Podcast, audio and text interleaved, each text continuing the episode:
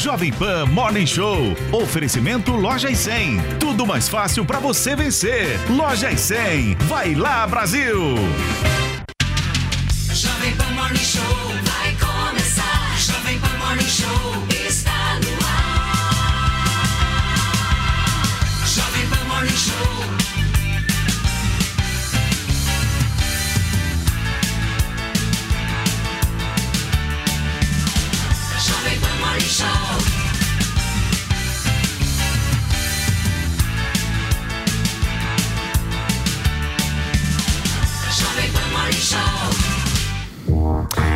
Fala, minha excelência, bom dia, ótima sexta-feira. Hoje, dia 2 de dezembro, dia do Brasil enfrentar o Camarões na Copa do Mundo, dia do nosso queridíssimo Sextou, começando mais cedo e de preferência com happy hour, com direito à comemoração de um golaço da seleção brasileira. Vamos verificar. No Morning Show de hoje, nós vamos falar também de Copa do Mundo, mas teremos política, afinal de contas, tá rolando a PEC da transição. A transferência de governo virou moeda de barganha? O que que vocês estão achando, hein? Nós vamos discutir também, além disso, as mudanças e possíveis recálculos nas apo- aposentadorias e as novas regras do Pix. Minha querida Paulinha Carvalho, meu querido Felipe Campos, o Morning Show de hoje tá chegando daquele jeito. Afinal de contas, hoje é sexta-feira e é dia do quê? Sexo.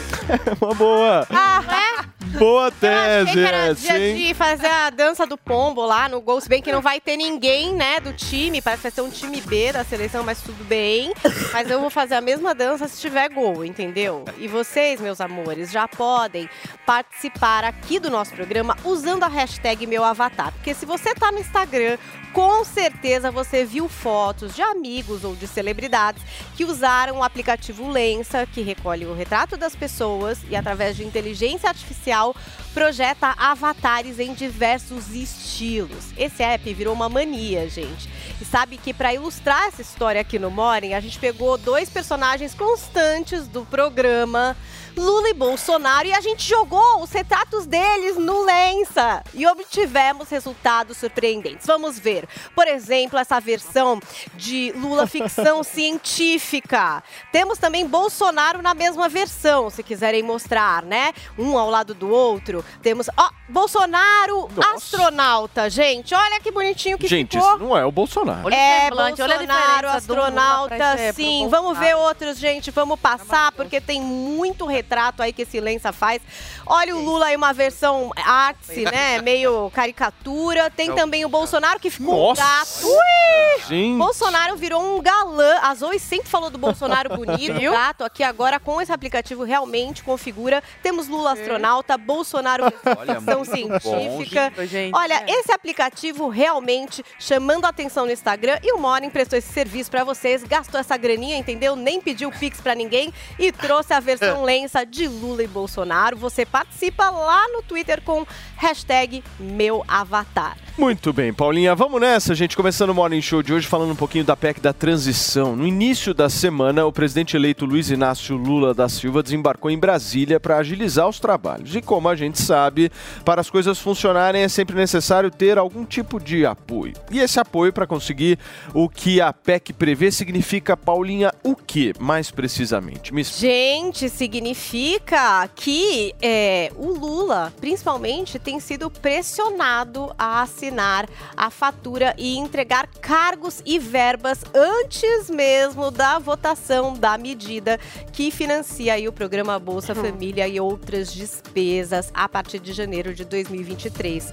O futuro governo pede ao legislativo uma licença para gastar aproximadamente 200 bilhões acima do teto de gastos. E sim, existem inúmeras críticas quanto a esse valor, inclusive de economistas que consideram aí um exagero. Agora, líderes do Congresso condicionam a aprovação do texto à ocupação de ministérios e vagas regionais, além da manutenção do orçamento secreto e do apoio à reeleição de Arthur Lira e Rodrigo Pacheco no comando aí da Câmara e do Senado. Então, tá lá, a negociação começando, Paulo. Muito bem. Meu querido Felipe Campos, o senhor está bem, meu amor? Eu Tudo estou firme? ótimo. Eu gostei do dia eh, da sexta-feira. É um dia importante. Sexta-feira. mesmo. É, eu Sextou, não é? eu acho importante Delícia. pra gente avançar também como sociedade. Claro, Uma vez a cada dois meses, não há ânimos, faz problema bem pra É pele. uma vez Por em que dolar, não? é uma vez outra vez em dolar lá. No lelê eu vou bem, no lalá às vezes eu ando, eu entro pelo cano, mas eu continuo caminhando. Muito bem. Turma, vamos começar aqui o programa de hoje. Hoje temos o nosso Zé Maria Trindade para trazer informações diretamente de Brasília. Cadê o Zé? Olha o Zé. aí. É, Olha o meu amigo, aí, meus amigos, Fernando Conrado participando com a gente aqui, Zoe Martinez já posicionada. Agora, eu quero entrar num assunto com vocês dessa questão da PEC, porque eu acho que tá rolando um negócio que teve muita gente que ainda eu acho que não, não sei se se atentou, até parte da imprensa, Zé, em relação a isso. Porque o normal no Brasil sempre foi o legislativo brasileiro, em dezembro, discutir o orçamento do ano seguinte. Você é um cara com muita experiência aí, você já viu isso acontecer inúmeras vezes e é o natural, é o normal. Agora, um governo que foi eleito querer discutir o orçamento dos próximos quatro anos não é querer criar uma espécie de fantoche, um Congresso Nacional como se fosse um fantoche, porque para que, que vai servir essa próxima legislatura se os caras decidirão o orçamento dos próximos quatro anos fora do teto? Me explica, Zé. É uma licença para gastar, né? Olha, fico muito feliz aqui, fico muito bem aqui, viu? Obrigado pelo convite mais uma vez. Bom dia a todos. Bom dia, Ô, Paulo, querido. É, é, esse- essa, essa PEC, na verdade, não é um orçamento antecipado. É uma licença para gastar fora do teto de gastos. O teto de gastos foi uma engenharia do Michel Temer que salvou o país, deu credibilidade, dizendo: olha, não se pode gastar mais do que é, esse teto que é atualizável de acordo com a inflação. Gastar acima disso é a tal pedalada fiscal, né? um crime de responsabilidade. O Lula está fazendo artimanha, está dizendo: olha, eu preciso gastar além do teto para continuar pagando o Auxílio Brasil, que vai se chamar Bolsa Família, em 600 reais. O orçamento 2023 prevê o pagamento em 400 reais, a partir de janeiro, e ele quer pagar a 600. Justo, todo mundo concorda. Só que ele quer retirar todo o gasto do Bolsa Família do teto. Significa que isso vai sobrar aqui, além do aumento, aqui. E o argumento é de que é, é preciso investir em escolas, é preciso investir na saúde e há dificuldades no orçamento. E é verdade, o orçamento tem que ser votado é, até o final do ano. Ele é apresentado pelo governo em a- a agosto e ele tem que ser votado até o final do ano. É, a partir do dia 17, o Congresso Nacional estará em recesso parlamentar. Vai embora. Então tem que ser aprovado até lá. Já foi aprovado na fase de comissão. Como é, é feito o orçamento em um ano para o próximo, esse primeiro governo Lula já tem um orçamento feito pelo governo Bolsonaro. Mudar isso aí, Paulo, é difícil demais. Isso aí é igual aquela coisa, puxa uma coisa, tem que, porque tem que fechar todos os gastos, arrecadação e, e- e com arrecadação. Se tirar de um lado, falta do outro. Tirar dinheiro dos parlamentares é a mesma coisa de tomar brinquedo de criança. É uma choradeira danada, né? Então não dá para mudar o orçamento aí essa ideia de- desta PEC. E aí quer esticar até eh, o final do governo exatamente a licença para gastar acima do teto. Esta é a artimanha. A presença de Lula aqui foi importante, viu? É o chamado encantador de serpentes. Muito bem. Meu querido amigo, deixa eu te fazer uma pergunta, Conradão. Me explica um negócio. Vamos lá. Você não acha que isso é grave? Você não acha que o que nós estamos vendo aqui, nesse caso específico de uma definição orçamentária aí de quatro anos, como é que você Ah, acha é. que o Congresso Nacional vai se portar? Esse Congresso Nacional que está? Porque, na realidade, a gente teve uma eleição em outubro, certo? Que elegeu um Congresso diferente desse. E aí, por exemplo, a gente pode até citar o Senado Federal. O Senado Federal ficou um Senado muito mais conservador do que é esse atual. Atual. Agora, como é que fica? Os caras não vão poder dar opinião sobre isso, eles, enfim, vão ser passados para trás? É assim mesmo? É, vão ser passados pelo que a gente está vendo aí. Eu, eu acho que não vai passar, tá, Paulo? Eu, minha visão própria aqui, porque não dá muito tempo, eles têm que correr muito. Agora, acerca do dezembro ser esse mês dos, das negociações do, do orçamento é o que manda a lei, né? A Constituição diz que a gente tem que decidir no ano anterior o que nós vamos gastar no ano seguinte. Então, até 31 de dezembro, o orçamento tem que ser administrado. E é normal que ao último ano da legislatura já invada o ano o seguinte. E a gente vai ter lá no final de 2026 também, o governo Lula já falando sobre o próximo governo que nós teremos. O que a gente está vendo aqui são os, os respectivos abusos. Né, por todos os lados, e eu já falei para vocês, vem falando constantemente, que isso é uma grande moeda de troca que a gente está vendo acontecer lá no nosso Senado, lá na nossa Câmara, lá no nosso Congresso Nacional. E vale a pena a gente dizer aqui que todos esses benefícios que o Bolsonaro prometeu na sua campanha de, de bo- botar mais dinheiro pila, né, direto no bolso do cidadão, tudo isso aconteceu com uma contrapartida de cortes, uma contrapartida de engenharia fiscal, de engenharia tributária, para sobrar mais dinheiro para fazer isso. Ou seja, estavam sendo recuados valores de um lado para que esses pudessem ser doados pelo outro. O que a gente está vendo com o PT é o contrário, é a gastança, como o Zé muito bem falou. É, e a gente tem que lembrar uma coisa. Por que, que o Temer entrou com esse pedido de emenda constitucional lá em 2016? Para parar com as pedaladas fiscais e com os arrombos e com os roubos do PT. A gente teve durante todo o governo Lula estouro do teto, a gente teve durante todos os dois governos Dilma um e meio, né, estouro do teto, e aí o, o, o nosso Congresso, opa, não dá para roubar dessa forma, não dá para estourar o teto de gastos dessa forma, vamos colocar um limite. Aí a gente teve quatro anos de, de controle fiscal, o Brasil, pô, é, tem um conceito dentro da, da economia chamado curva de Laffer, né? Que é qual é esse ponto ideal que a gente tem onde a gente pode cobrar tributação das pessoas e as pessoas não, não evadam, as pessoas não soneguem. A gente conseguiu chegar nisso aqui no Brasil, algo muito perto desse conceito ideal que muitos economistas questionam se daria certo ou não. A gente baixou a tributação no Brasil, né? O governo Bolsonaro baixou, inclusive, tributos para zero, outros foi cortado pela metade, e a gente está batendo recorde acima de recorde na arrecadação. Porque quanto menor a tributação, mais, menos as pessoas sonegam. Então, olha o que a gente conseguiu fazer e o que está acontecendo agora é diferente, porque da onde sairá o dinheiro para dividir com as pessoas? O que, o, o, o que me chama a atenção é a completa ignorância, né, geral, Ô, de, de dizer de onde é que vai sair o dinheiro, Paulo. Mas você, você no início da tua fala, só para complementar o raciocínio, você Claro. no início da tua fala falou que você acha que isso não vai ser aprovado, Vai, esses quatro anos, né? O que, também que acho. vocês acham? Ou seja, qual que é a Não, não. proposta que seria Eu acho que não a dá tempo. proposta Eu acho que vai. aceitável? Seria a proposta... Eu já ouvi falar Tem do negócio dois da anos. metade, de Tem dois, anos. é. A ideia do governo é quatro. Porque alguma ideal- coisa vai ser aprovada, Vai. né? É, a Seria ideia um- do Agora vamos governo- conseguir É, aprovar. seria Mas é que um, tá, né, Paula, gente? É, a seria ideia A um. visão é que não dá tempo é de quatro. aprovar. Vocês Como é que entendem? é? Não dá tempo. Não dá tempo de aprovar. Porque tem que passar numa casa, na outra casa, voltar, discussão, comissão, e eles têm que fazer isso até nos próximos. Eles têm duas semanas. Lógico pra que dá isso. tempo, Conradão. Aham. Os caras lá É, eu acho que eles Tão estão empenhados. Exatamente, Eles essa tão- eles tão questão. Por isso que estão negociando, né, gente? Sim, Tudo dá sim. tempo quando eles têm interesse de que dê tempo, Conrado. Aí precisa ver se os interesses deles Eles estão estão empenhados. contemplados. Se for Eles contemplado, são eles uma vão coisa no fazer Brasil também. chamada vontade política, É, isso aí. É. Com vontade política, o negócio Pois vai. é. Pois é. Gosta de Vontade política é divisão de cargos e, e ministérios. É. É, isso aí.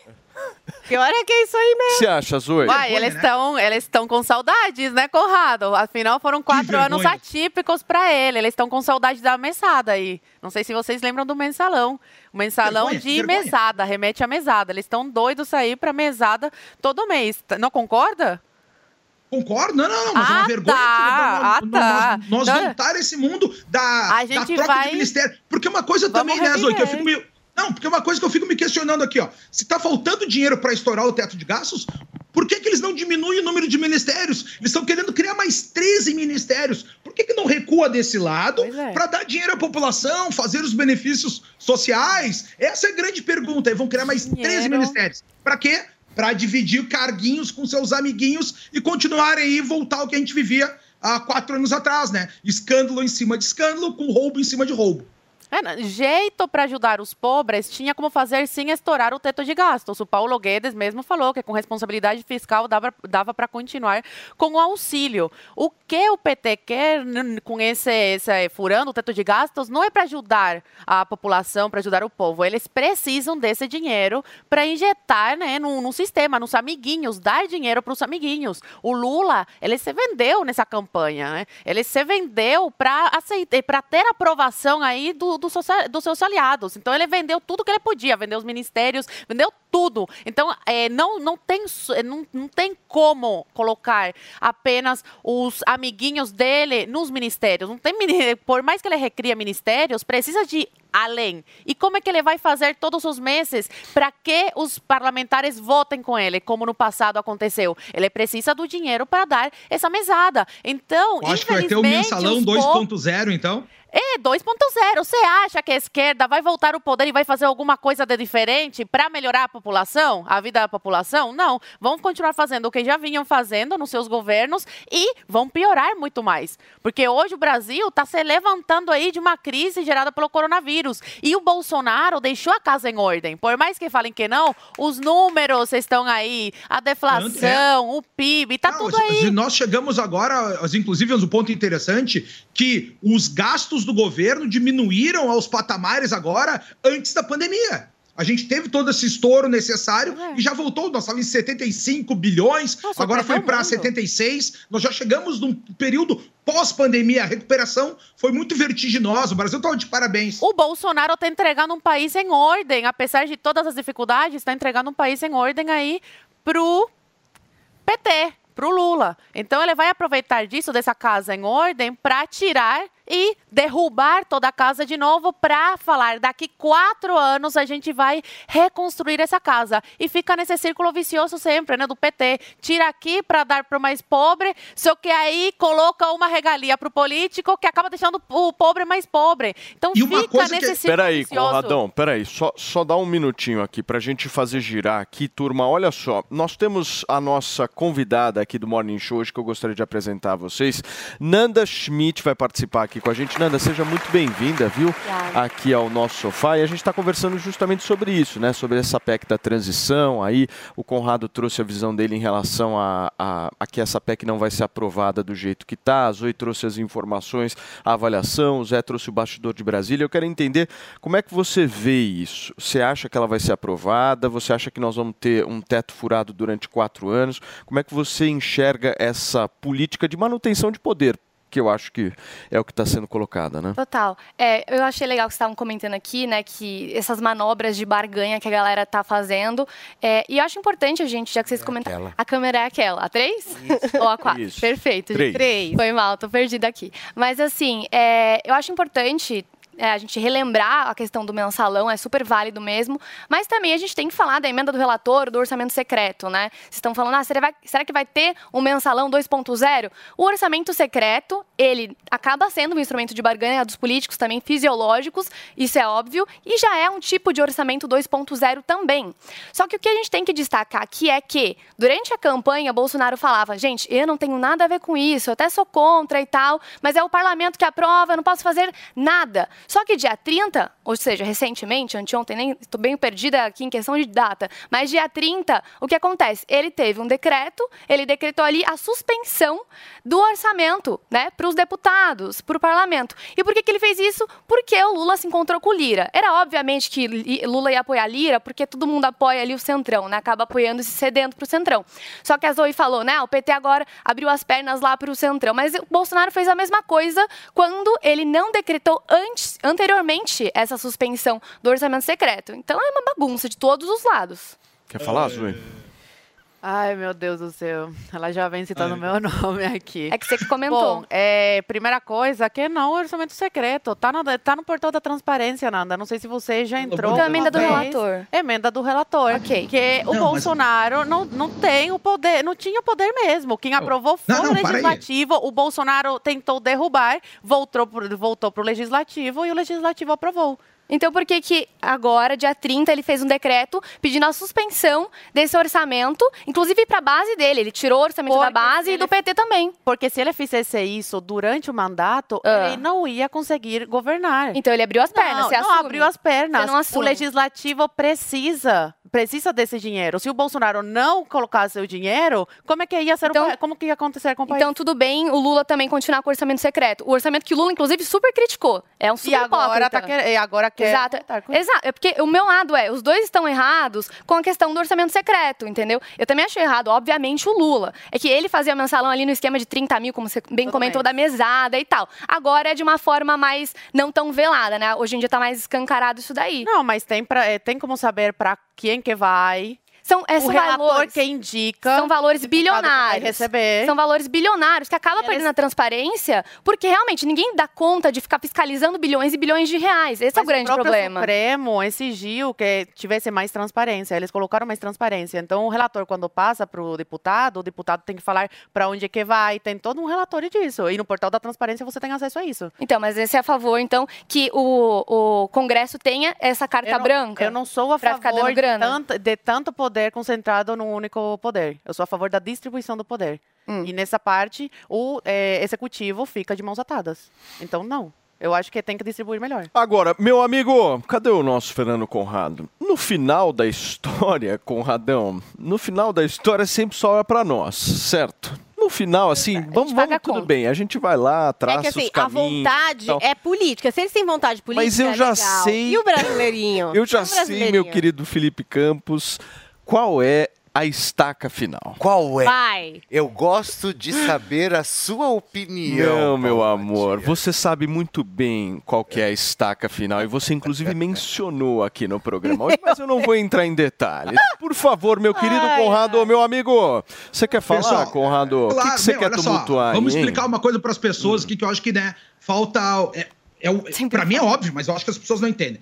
Ok, o nosso Rodrigo Maia, para atacar o Bolsonaro, fez o orçamento secreto. Aprovaram Ah, não, deixa eu sair. né, no sistema normal dentro da Câmara. Veio pro Bolsonaro. Pera. Bolsonaro vetou.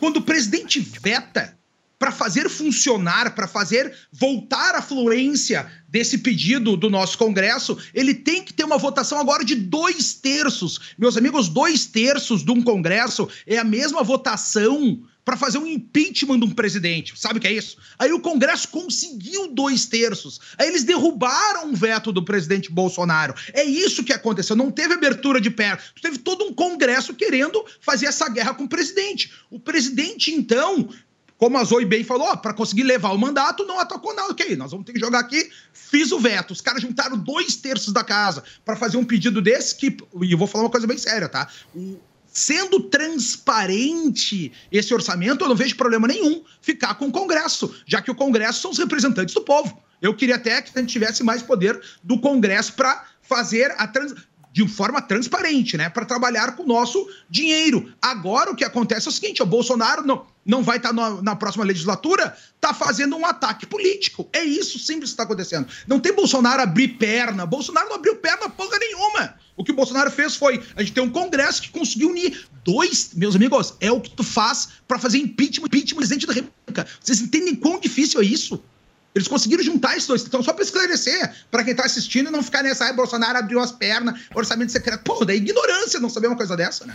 Desculpa bem. ser o Mecedo. Gente, são 10 horas e 23 minutos. A Nanda Schmidt vai querer responder o nosso Fernando Conrado, mas é daqui a pouquinho, porque antes eu preciso dar um recado importantíssimo. Hoje é sexta-feira, são 10 horas e 24 minutos para vocês que estão nos acompanhando. E hoje é dia, hoje é o dia, o último dia daquele valor de Black Friday para você adquirir o nosso queridíssimo, o melhor tratamento capilar É. do Brasil, certo, meu querido Eric Surita? Seja Tudo bem-vindo. bem, Paulo Matias, exatamente. Você falou muito bem aí, a gente vai ter Acabou, uma né? promoção excepcional aqui pro Dia do Jogo do Brasil, mas tá aí, nos últimos estoques aí. E outra coisa, a gente sabe, né? A gente fala do Hervik, que é o melhor produto que todo mundo já conhece, é um produto aí que a gente sempre fala que é o melhor tônico capilar do mercado, a última tecnologia do mercado para você aí que tá conformado aí, muitos conformados que estão perdendo cabelo, mas a gente consegue ver aí os antes e depois. Caramba, Ai, olha eu isso. adoro, isso. gente. Isso Nossa. aí é a prova cabal do negócio, né? Porque a gente que tira a foto no começo do tratamento e depois, Nossa, quando isso. começa a usar, né? A gente tem percebe que tem é, menos queda, a qualidade do cabelo muda, engrossa e Perfeito. tem aqueles fiozinhos que você, né, e o Andrade, Eric, contam. Quando tem o fiozinho, pode parecer que tá prestes a cair, mas tá lá. A penugem, Tem né? chance. É o golaço que você vai marcar hoje, gente. Sabe o boné que você tá pondo na cabeça agora pra esconder a careca? Pra ir assistir o jogo com os amigos? Vai ninguém te jogar no encher o lixo. saco? Tira esse boné e liga agora. O telefone que você tem que ter pra garantir esse desconto, que é o Exatamente, melhor Paulinho. desconto. E os brindes que eu vou cobrar daqui a pouco. Perfeito. Pega o telefone aí, já liga no 0800 020 1726. Vou repetir: 0800 020 1726 para garantir aí a tua solução capilar. Não se conforme com seus cabelos caindo, invista aí na, na tua autoestima. Até porque, né, Paulo? O Paulo aqui é uma prova viva, ele sabe muito bem. Eu fiz o uso do Hervik aqui na barba. Sinto que fortaleceu tanto que a gente vê Total. nas fotos o antes e depois, fortalece ali os pelos. O Paulo fez o uso nos cabelos, né? E tá aí, o Tá Emilião bom, agora. antes e depois do Emilion, Paulo, o ponto é o seguinte: todo mundo já conhece o Hervik, certo? Isso, a perfeito. maioria da nossa audiência já conhece o Hervik. Qual que é a diferença hoje dessa ação que a gente está fazendo para vocês? É que essa ação é a última ação da Black Friday, do preço de Black Friday de 60%.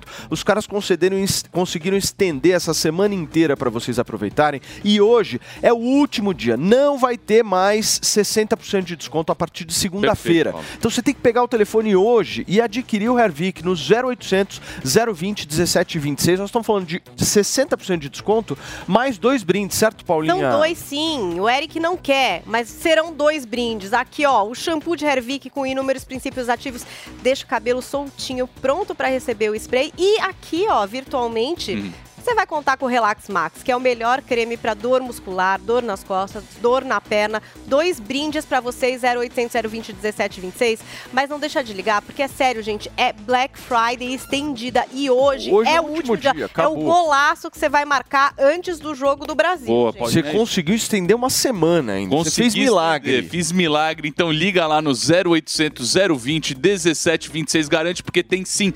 60% de desconto, meus amigos. Último dia de desconto para você aí garantir o tratamento de um ano do Hervik, mais os dois brindes que a gente oferece, tanto o shampoo quanto o Relax Max. Só lá no telefone no 0800 020 1726. É isso aí, gente. Se vocês não aproveitarem hoje, simplesmente vocês vão perder a única oportunidade de ter 60% de desconto para adquirir esse tratamento. Você que está com queda capilar, isso está te preocupando de alguma forma, você está pensando em fazer implante, você está desesperado, calma. Antes testa o Hervik e hoje é o melhor dia para você adquirir esse produto. Boa, Paulo. Certo? É isso aí. Não esqueça de ligar lá no 0800 020 1726 e garanta aí o teu tratamento do Hervik. Até que horas, Emilinho? Vamos, vamos passar até 10h40. Ó, Boa. você tem 10 minutinhos Nossa, aí pra corre. 10 ligar. minutinhos, Gente. turma, corre 0800 020 1726. Valeu, Obrigado, Paulo. Emilinho. Liga lá, Valeu. 0800 020 1726. Turma, nós vamos rapidíssimo para um intervalo comercial. Na volta, a gente retoma a discussão aqui sobre a PEC da transição. Não sai daí.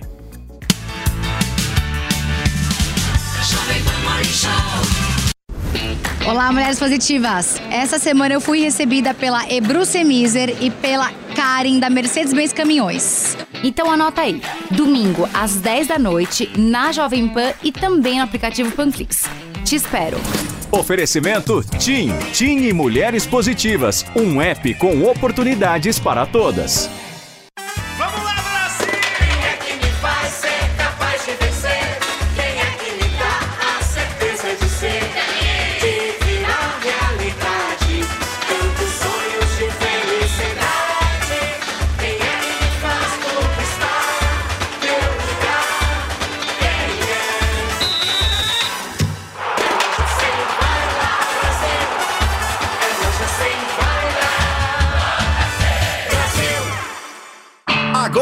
Pra valer! Chegou a hora das principais seleções do mundo entrarem em campo. Quem será que leva a taça mais cobiçada do futebol? Você já tem algum palpite? Então é hora de seguir os seus instintos e vibrar com o resultado de cada confronto. Vai de bob.com e confira as melhores odds para você fazer as suas apostas. Cadastre-se agora e receba até 100% do valor em bônus. Vai de bob.com e faça suas apostas nos jogos do Brasil ou da sua seleção preferida. Na dúvida, vai de Bob. Quer aprender a falar bem em público? Perder o pânico de estar na frente de muitas pessoas? Dizer de forma clara o que você pensa? Aprenda as técnicas do curso Oratória e Performance. Falar bem muda a história, inclusive a sua.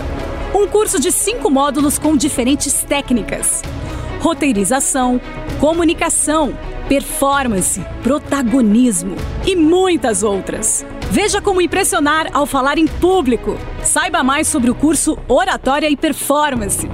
Acesse agora mesmo em newcursos.com.br. niucursos.com.br.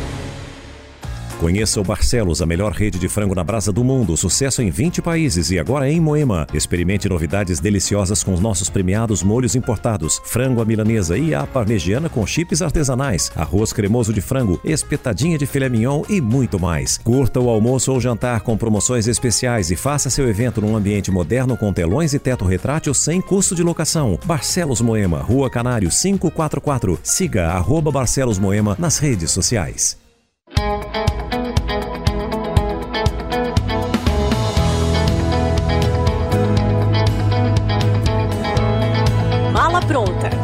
Com Pat Leone.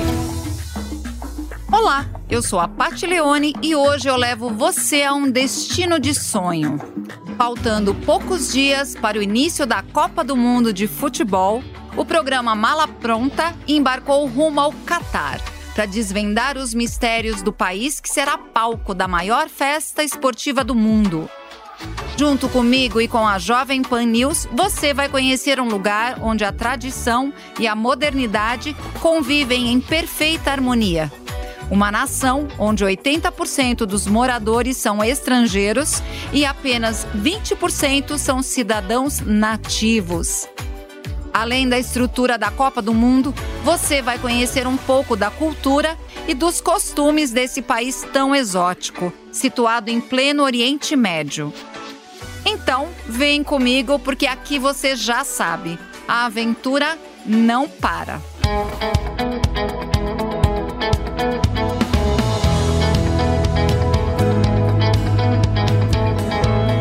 Mala pronta com Pat Leone.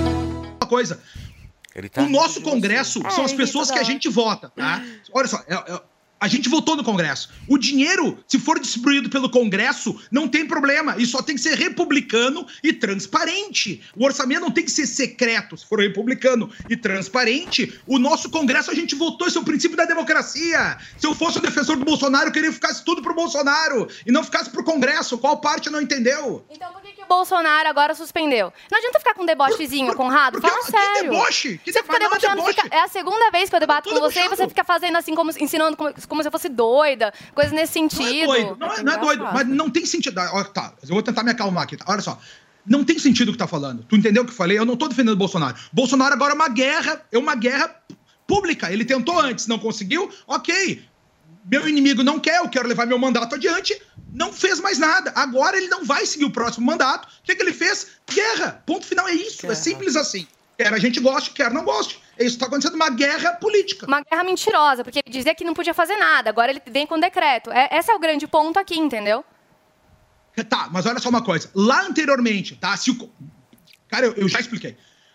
O Congresso votou com dois terços. Vocês não estão entendendo que é votar com dois terços? Sei Isso é que foi o Congresso. Obviamente que o Congresso vai querer essa grana. Lógico que eles vão querer. Aí não, não, eles não, não, vão. mas olha só, é dois terços. Imagina se o Bolsonaro, no meio do mandato, disse o seguinte: olha só, vocês falaram, a voz suprema do povo, que é o Congresso, né? Vocês falaram que querem que seja assim. Como é que ele vai brigar dele? Vira golpista. Deu uma atitude golpista. Então né? ele foi O golpista Congresso- agora também?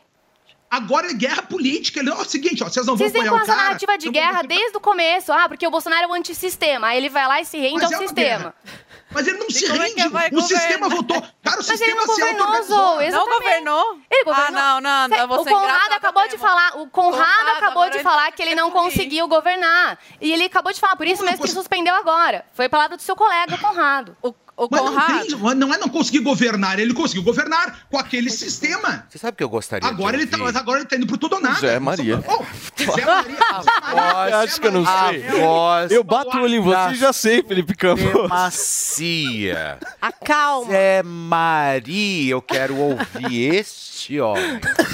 Então, Tá só observando. eu vou, eu vou, eu vou Como contar bom aqui. mineiro. é, eu vou contar aqui os bastidores dessa história do orçamento secreto. Olha, Conrado, não é dois terços, é maioria absoluta para derrubar um, um veto do presidente da República. Maioria absoluta é, a- é metade mais um dos votos na derrubar Câmara. terço, não. E met... Hein? Vou procurar aqui, vou, vou só procurar na lei aqui pra trazer, tá? Pode É, falar, é, metade, é maioria absoluta, não é fácil. É metade dos votos mais um na Câmara e metade mais um nos votos no Senado Federal. Então a história é a seguinte: Rodrigo Maia, presidente da Câmara dos Deputados, e estava lá é, é, pedindo dinheiro e, e exigindo é, é, cargos. O Bolsonaro uma vez falou. Veio um gordinho aqui e queria dois ministérios. Quem era esse gordinho? Ninguém sabe exatamente, mas desconfiam que seja o presidente da Câmara. E aí, é, nesse debate, o Luiz Eduardo Ramos, o general, que é ministro do presidente Bolsonaro, falou: Eu não vou colocar as mãos nessa botija aí, nessa coisa de distribuir emendas e dinheiro. Aí o Congresso falou: tá bom. Aí se é, fez essa história da emenda do relator. A emenda- é, é, o orçamento secreto, porque ninguém sabia, ninguém sabe, aliás, quem é que mandou dinheiro para onde, né? E aí o Luiz Eduardo, eh, Luiz, eh, eh, Eduardo Ramos pegou e aceitou, e o Congresso votou. O presidente vetou e o Congresso derrubou o veto do presidente e o orçamento secreto, senhores, chegou para ficar. Eh, eh, eh, ninguém tira o orçamento secreto do Congresso, isso é um poder imenso. Qual é a novidade? É porque se o Congresso existisse por uma só razão, seria para votar o orçamento geral da União, para o ano seguinte sempre, né? Mas a novidade é que o Congresso está executando o orçamento. No ano que vem, serão 40 bilhões de reais. Todo mundo está feliz no Congresso. A oposição, governista, nunca os deputados tiveram tanto dinheiro. Agora, me expliquem como um deputado de Minas Gerais manda dinheiro para Pernambuco, manda dinheiro para o Pará. É corrupção, é grana, mandam dinheiro para fazer uma determinada obra e a construtora já vai junto da emenda, tem que fazer pela emenda. Por que, que um deputado de Minas manda dinheiro e o orçamento secreto não eh, estipula o nome do deputado? Aí, ah, vamos tornar transparente. Aí eh, chamaram usuários externos. É o seguinte: alguém lá em Pernambuco pede o dinheiro e o deputado manda. O nome do deputado não aparece, só do usuário externo, quem está recebendo e responsabiliza. É daí que nascem as emendas PIX, que é a grande novidade do orçamento. Essa é, aí de é fundo a inovador, fundo. hein, Zé? Isso aí é essa tecnologia. Essa aí, ó. Essa é fantástica. sei lá. Isso É é dinheiro vivo na conta do prefeito. O prefeito não precisa avisar a Câmara, não precisa, não precisa fazer projeto. Ele precisa Ai, ai. caladinho para saber como é que ele vai roubar aquele dinheiro que, che- que pintou na conta ali sem absolutamente nenhuma destinação. Esta é a emenda PIX, que está dentro do orçamento secreto. Aí eh, eu mudei o nome do orçamento secreto para orçamento dos presidentes da Câmara e Senado. Chama emenda do relator, mas são os presidentes da Câmara e Senado que diz, manda tanto para fulano, manda tanto para fulano. Olha, se é poder demais, vai administrar mais do que o próximo presidente da República. O próximo presidente, o, o Lula, e, aliás, eu queria chamar a atenção, fiquei aqui caladinho ouvindo as oito. Ah, o presidente Bolsonaro entregou um governo assim, e o Conrado, pois é, e Lula vai não sei o quê. Quer dizer, os dois já admitiram que a eleição acabou, esse negócio de, de papo de urna, o negócio é esperar o próximo, é isso mesmo. O Bolsonaro entregou um governo bom e vamos esperar e cobrar do Lula no próximo, é isso mesmo. Então, a, a história do orçamento secreto é essa, 40 bilhões no ano que vem. O orçamento geral da União é de 5 trilhões de reais. Olha. 2 trilhões, Uau. 2 trilhões para pagar o serviço da dívida, não é dívida. Pagar o Nada serviço da nessa 2 trilhões, bobeira de 1 trilhão folha de pagamento. O resto é despesa obrigatória.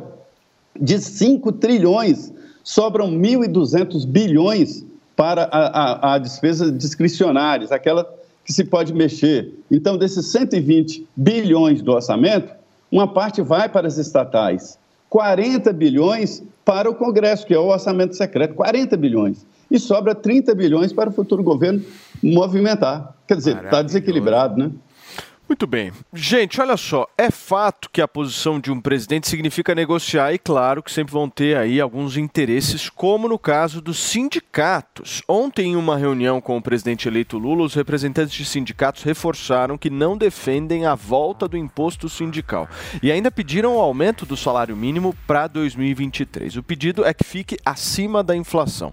Paulinha, isso é visto por alguns como impossível diante da nossa situação atual da economia, né? Mas tem uma outra questão que o novo presidente vai ter que analisar muito bem, que está dando bastante o que falar, certo? Qual seria essa situação? Gente, Paulo, olha, é a questão exatamente da vinda da presidente de Honduras, a Xiomara Castro, que anunciou essa semana que deve vir para a posse do Lula como presidente em 1 de janeiro. Agora, mais do que prestigiar a cerimônia, a líder diz que pretende negociar a retomada de empréstimos do país com o BNDES para a construção de represas por lá. Esse vídeo repercutiu nas redes, inclusive remetendo sobre o passado né, do financiamento do Porto de Mariel em Cuba. É, então ali a gente teve destino de 3,5 bilhões de reais em financiamentos, né? E esse calote de Cuba ao BNDES que soma algo em torno de 2 bilhões e 200 mil reais até agora, até o começo desse ano. Então muita gente já vendo assim, ah, retomando esse financiamento, usando o BNDES para financiar é, essas coisas. Eu não sei. Acho que esse assunto mexe com a Zoe aqui nesse nosso programa. Não sei por quê. Quer começar, Zoe, por favor? Por que será que mexe, né, Paulinha? Por que será? Não sei, né? História fala, minha história fala. Bom, faz suela que passa. Se você tá precisando, não sei, de uma obra na tua cidade, se o teu estado tá precisando de alguma coisa, faz suela que passa, trouxa.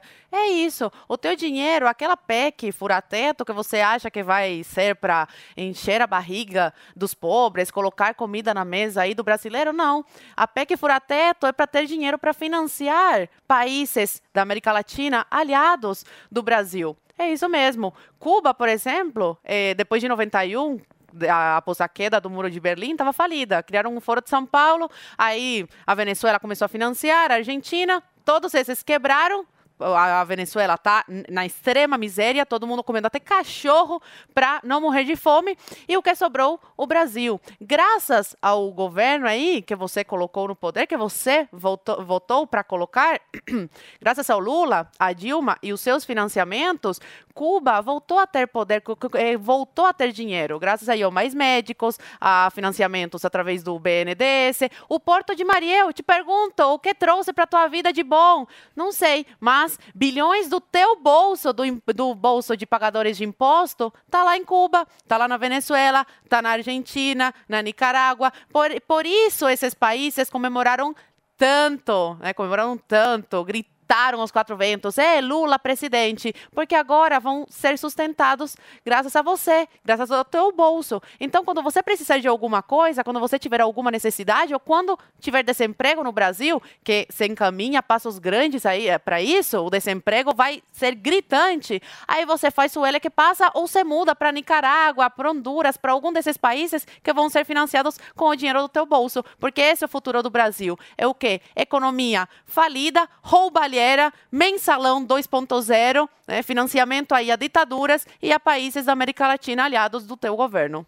Ô Nanda, você acha que o Lula vai repetir aqueles financiamentos que foram feitos ou ele vai fazer um modelo como o Zé Maria bem trouxe aqui, sempre muito tecnológico, buscando a tecnologia? enfim? Pix, você diz. Exato. Um empréstimo, uma coisa mais. É. Ele vai ter a mesma jogada de sempre, mas, obviamente, trazendo outro tipo de argumentação, porque a gente já tá ligado, né? O povo brasileiro tá ligado, a Zoe aqui trouxe alguns acontecimentos, mas é, eu tava dando uma lida aqui no que o Enio, o deputado do PT, tava falando em relação a manter fora ali do regime alguns gastos. Ele disse o seguinte, né, abre aspas, tudo aquilo que for urgente para o governo começar a funcionar a partir do dia 1 de janeiro, a gente vai estar trazendo aqui para como forma de gastos. Fecha aspas, né? Ou seja, auxílios, é, esses tipos de auxílios também para o exterior, É, que mais que ele fala também? Fa- é, aumento de salários, farmácia popular, mais médicos. Tudo isso eles não querem somar, porque obviamente a gente sabe que o PT é irresponsável fiscalmente falando,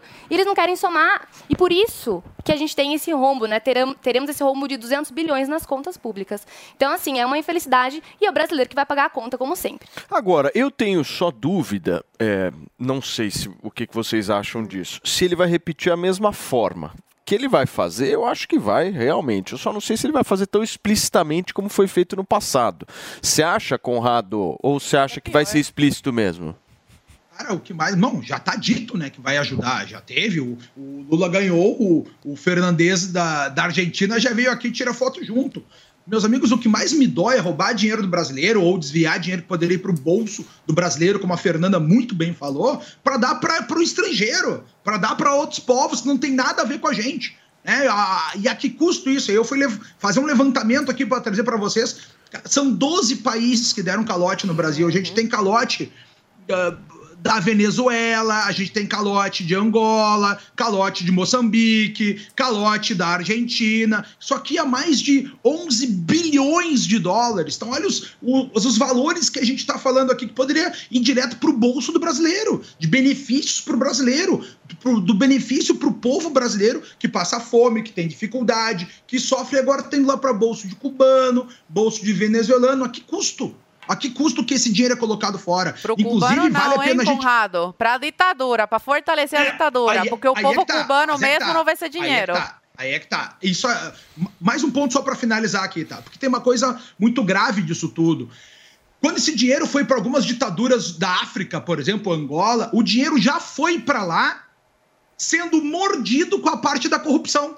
Aí os angolanos, essas ditaduras africanas falaram: olha só, nós não vamos pagar essa parte, porque essa parte já nem veio. Foi a parte da corrupção. E ali começou uma sequência de calotes, porque eles não queriam pagar a parte que não era empréstimo, a parte que já foi mordida pelo PT aqui no Brasil. Vocês entendem o que a gente vive? E aí a gente vê o, o Partido dos Trabalhadores, que é o Partido da Liberdade, Partido da Solidariedade, do Amor, financiando ditaduras pelo mundo todo com teu dinheiro, cidadão. Com o nosso dinheiro. Por isso que nisso eu concordo 100% com o que a Zoe tá falando, com o que a Fernanda tá falando, porque isso aí pra mim é a parte mais triste. É tirar dinheiro do bolso do brasileiro para dar, não para outros brasileiros, mas para dar para outras ditaduras do mundo.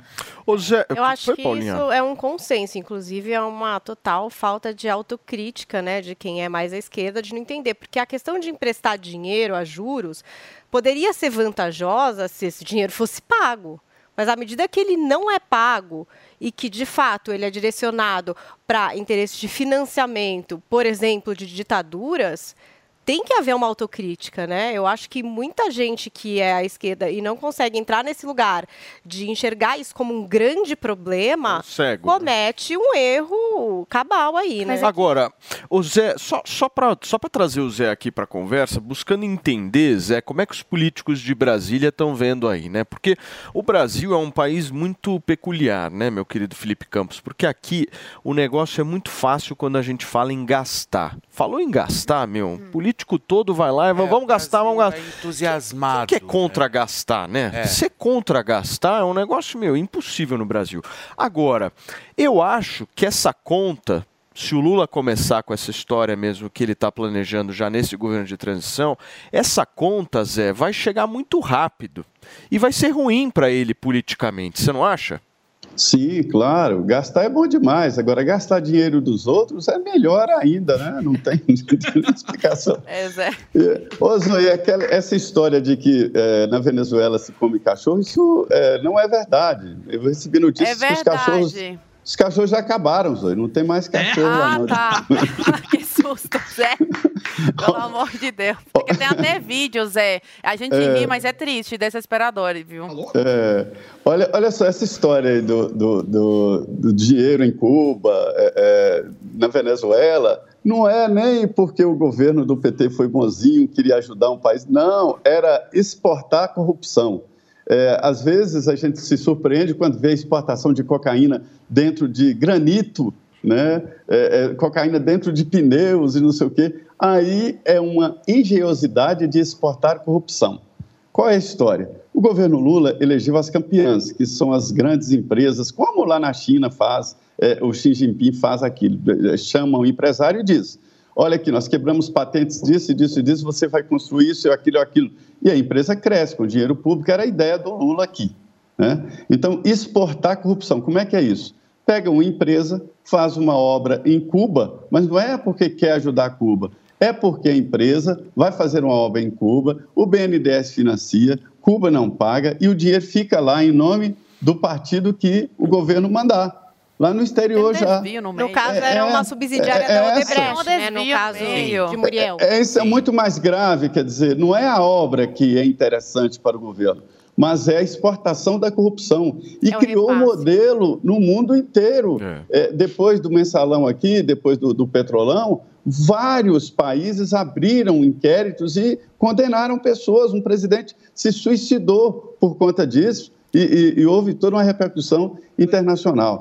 Agora, sobre esta é, ideia do PT de gastar, isso está no DNA dele, né? está, está no DNA do partido.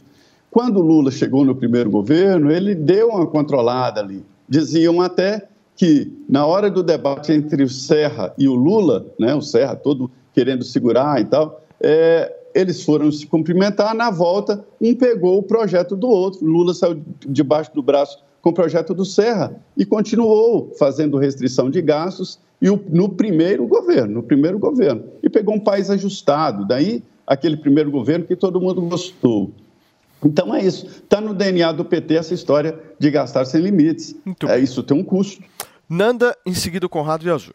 Não, perfeito. Essa ideia da corrupção é exatamente isso que acontece, mas acho que também vai um pouquinho além disso, né? Eles também querem exportar essa ideia hegemônica da esquerda, do socialismo, porque eu sei que, obviamente, o Lula tá travestido de outra forma hoje em dia, tá mais Lulinha Paz e Amor, até ele se PSDB para tentar dar uma ideia de que o cara não é mais radical, mas a gente sabe que por detrás de tudo isso tem, obviamente, aquela ideia de implementar a ditadura socialista e por aí vai. Então é importante a gente entender essas jogadas deles, que essas relações com o exterior, com a América Latina e com outras ditaduras, se dá também para querer fortalecer esse movimento. Pediu, Conrado, vamos lá. Pedir ah, duas coisas só para a gente somar aqui ao que o Zé Maria estava falando, do ponto de vista aí, né? Vamos subir um pouco mais para o macro aqui. E esse dinheiro que o Zé fala que sai daqui para corrupção, quando vai lá para Moçambique. Ah, mas antes de mais nada, né? Uma. A segurança desse empréstimo, quando a gente fez para Cuba, foi em charutos, né, meu amigo? Eram bilhões é. de reais em charuto. E daquele, eu quero minha parte, então manda um charutinho para mim, que eu gosto aqui, mas a gente nunca recebeu. Falando Adoro sobre essa charuto. parte da internacionalização do dinheiro, Eu né? também. Tu acha que esse dinheiro que sai daqui fica lá no Banco Nacional de Angola? Fica lá no Banco Nacional do Senegal? Não, eles vão direto para os bancos europeus, né? Ou por que, que vocês acham que a Europa ela nunca vai lutar contra as ditaduras africanas? Tu não vê os Estados Unidos invadindo ditadura africana, não vê a Europa invadindo ditadura africana, tu vê eles sempre mamando nesse controle, né? A Europa como um todo, a França até hoje, continua vivendo da exploração de colônias africanas. E para o mundo limpinho e verdinho tá tudo certo, ninguém questiona isso. E agora, só para fazer uma. discordar um pouco da Fernanda aqui, do Lulinha Paz e Amor, não tem esse Lulinha Paz e Amor, né? Não, foi isso que eu falei. Dele. Exato. Não, não, ok. Vou só fazer um, um adendo aqui, tentar né, ser o mais calmo possível aqui. É, a fala dele na televisão é muito bonita quando ele lê o discurso, né? Porque o Lula falando de improviso é um problema. Então ele lê um discurso. Agora, quando ele vai para a Avenida Paulista, ele diz com todas as letras, tá os vídeos nas redes sociais, na internet, no YouTube, para todo mundo ver, que ele diz o seguinte: ó, eu já falei com a esquerda, eu já falei com o centro, e agora eu vou falar com a esquerda novamente, porque no Brasil não vai mais ter direita.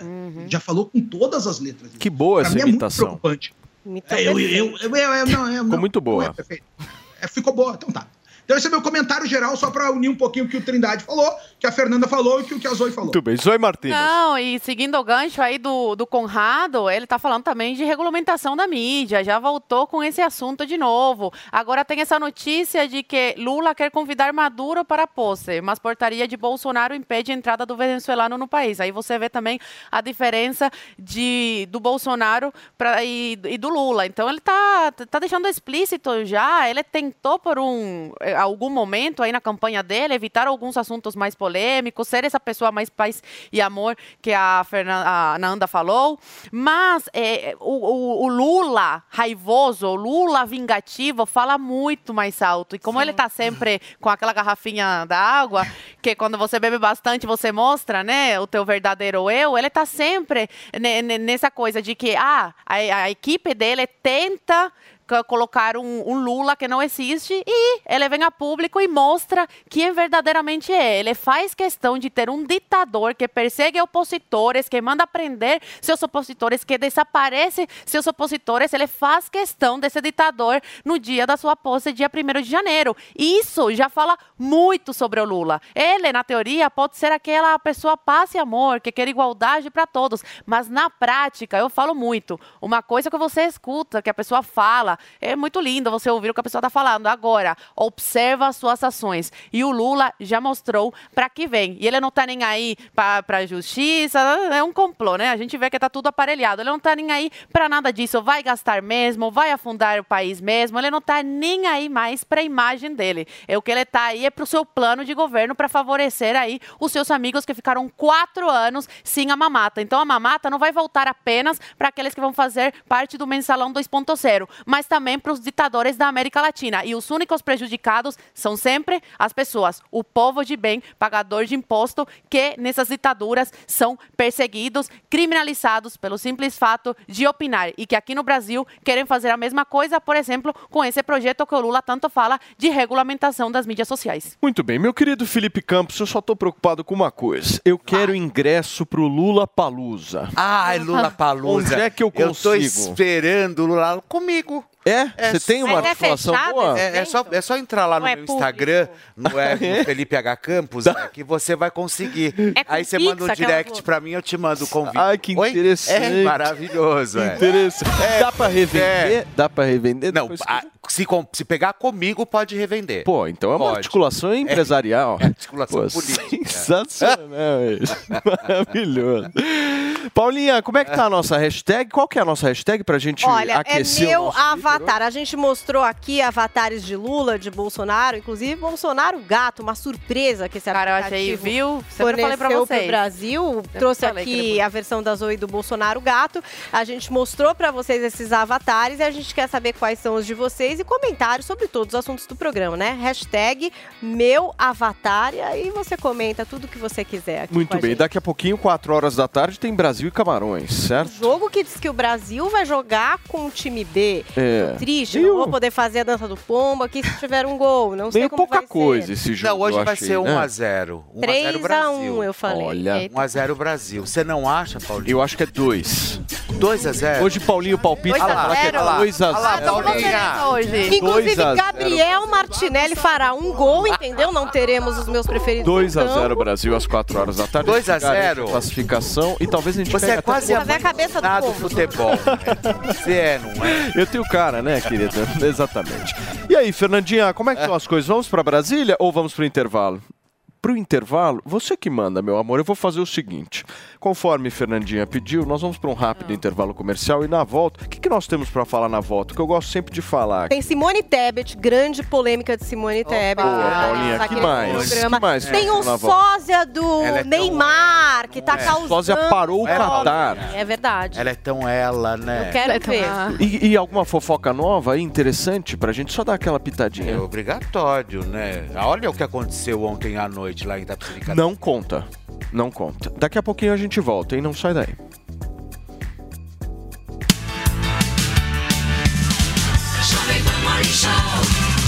O Brasil já está classificado para as oitavas de final da Copa no Catar, mas busca o 100% na competição. E nesta sexta-feira, às quatro da tarde, a seleção brasileira enfrenta Camarões pela última rodada do Grupo G. Acompanhe todas as narrações ao vivo, no rádio e na página Copa do Mundo do Panflix. Não perca! Oferecimento Loja 100. Tudo mais fácil para você vencer. Loja 100. Vai lá Brasil. Tectoy, tecnologia e diversão. Vai dar Brasil. Vai de bob.com. Cimento CSN. Mais do que forte, é fortaço. Consórcio Mage, Volkswagen Caminhões e Ônibus. Planos em até 10 anos sem juros. Calçados Pegada, a marca da conquista. E Unia Selvi, EAD semipresencial com encontros presenciais semanais virtuais ou no Polo.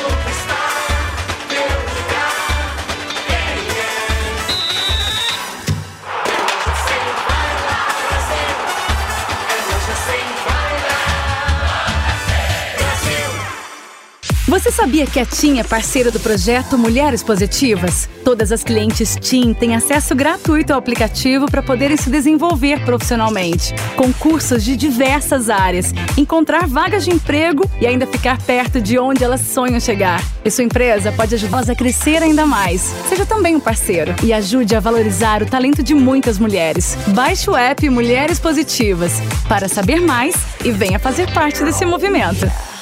Sempre que algo nos emociona, nossa primeira reação é compartilhar com quem gostamos. Essa é a receita de sucesso do restaurante Trebiquieri, recomendando e sendo recomendado há mais de 10 anos. Venha nos visitar. Reservas pelo telefone 11 3885 4004 ou no nosso site trebiquieri.com.br.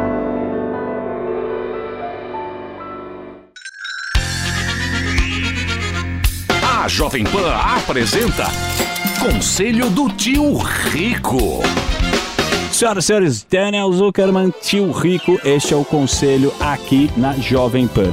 Tio, é o seguinte, todo mundo vem me enchendo o saco aqui porque você cantou a bola que o dólar podia cair, o cacete, que é volátil, mas o dólar tá baixou dos 5 e eu quero saber, no final, o que, que interfere na hora de investir? Dólar barato, os gringos estão entrando de novo na bolsa, o que a gente faz? Olha o que você me fala.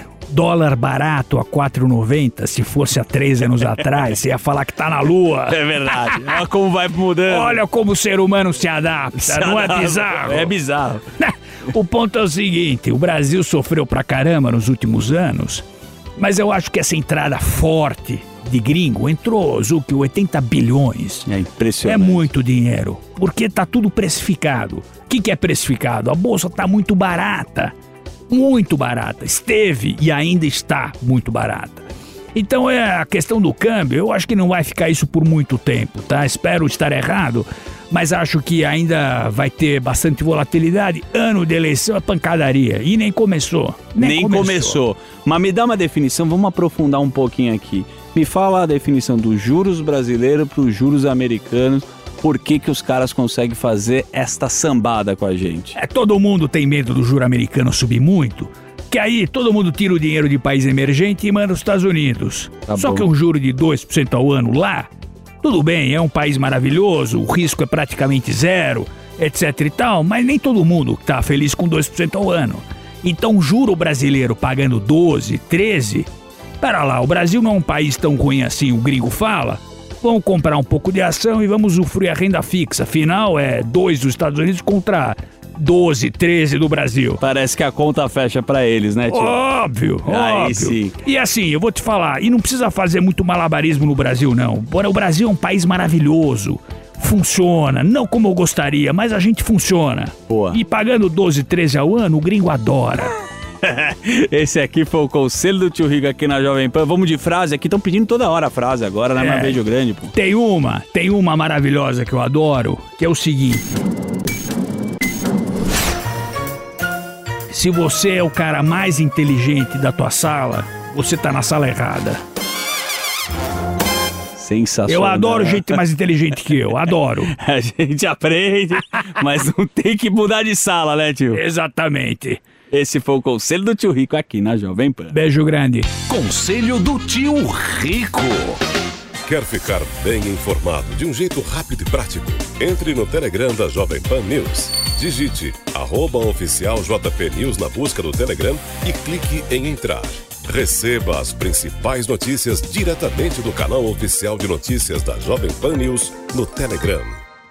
Diplomação de Lula, haverá uma reunião aqui na capital federal. Ibanez Rocha, o atual governador, ele articulou uma reunião com vários governadores e convidou Lula, que Lula estivesse também na mesma reunião. Só que Lula achou interessante não comparecer somente após assumir a, a presidência da República de fato. E aí resolveu enviar Geraldo Alckmin. Isso novamente gerou uma nova revolta, já que Alckmin acaba já ganhando espaço representando a figura do governo eleito e não a confiança nesses aliados antigos, históricos que já estavam entre Lula. Ou seja, a semana finaliza e entre eles uma falta de um consenso de quem de fato vai ganhar responsabilidade. Sobre os ministros, é uma pergunta que não foi respondida e o segredo debaixo de sete chaves, viu?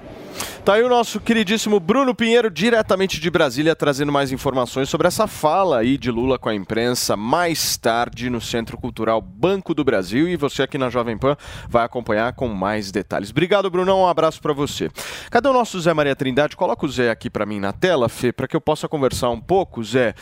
Pra, eu queria, Zé, até com a tua experiência política, você passar um pouco de informação para gente. Qual é o timing que você acha que está na cabeça do Lula para que ele anuncie esses ministros? Porque muitos uh, disseram que ele esperaria justamente até o Natal, onde a poeira já baixou e a repercussão seria a mínima possível. Ou você acha que ele vai escalonar, ele vai fazendo semana a semana? Como é que você está vendo essa estratégia política de anúncio dos ministros? Pois é, Felipe, é, é, é, Paulo, estou indo lá, é, é, converso com pessoas ligadas lá ao grupo e, e, logo no início da semana eu disse, olha, não haverá anúncio de ministros nesta semana. É, inicialmente se falava para a semana que vem, ali até o dia 10, né, começam a sair os primeiros, os primeiros números. Ontem eu fui surpreendido com a ideia de antecipar alguns nomes. O principal deles é o ministro da Defesa, que será um ministro civil. É, era a ideia. Quando se criou o Ministério da Defesa, é, na verdade, Fernando Henrique extinguiu o Ministério da Marinha, o Ministério do Exército, o Ministério da Aeronáutica, né? E o ENFA, o Estado-Maior das Forças Armadas. Eles participavam nas reuniões ministeriais como representantes das armas. E ali se entendeu, o Fernando Henrique se sentia desconfortável com os ministros militares. Aí se criou o Ministério da Defesa, é, e, e, no mundo inteiro essa é a tendência, os militares é, comandados por um civil. E é, deve voltar de novo no governo Temer, foi o primeiro militar a comandar o Ministério da Defesa, e no governo Jair Bolsonaro também está hoje é, um general, é, é, o general Paulo Sérgio, que é o ministro da Defesa, né? E Múcio Monteiro, José Múcio Monteiro, um pernambucano, ex-deputado federal, ex-líder e ex-ministro do Tribunal de Contas da União. Ele era muito próximo também de Jair Bolsonaro, ele renunciou até antes da hora lá no, no, Tribunal de Contas. Deve ser o ministro da Defesa. E há um, um, passo muito importante aí, é a troca dos comandos militares, né? o novo comandante do Exército, da Marinha e da Aeronáutica. Então, isso já está sendo articulado.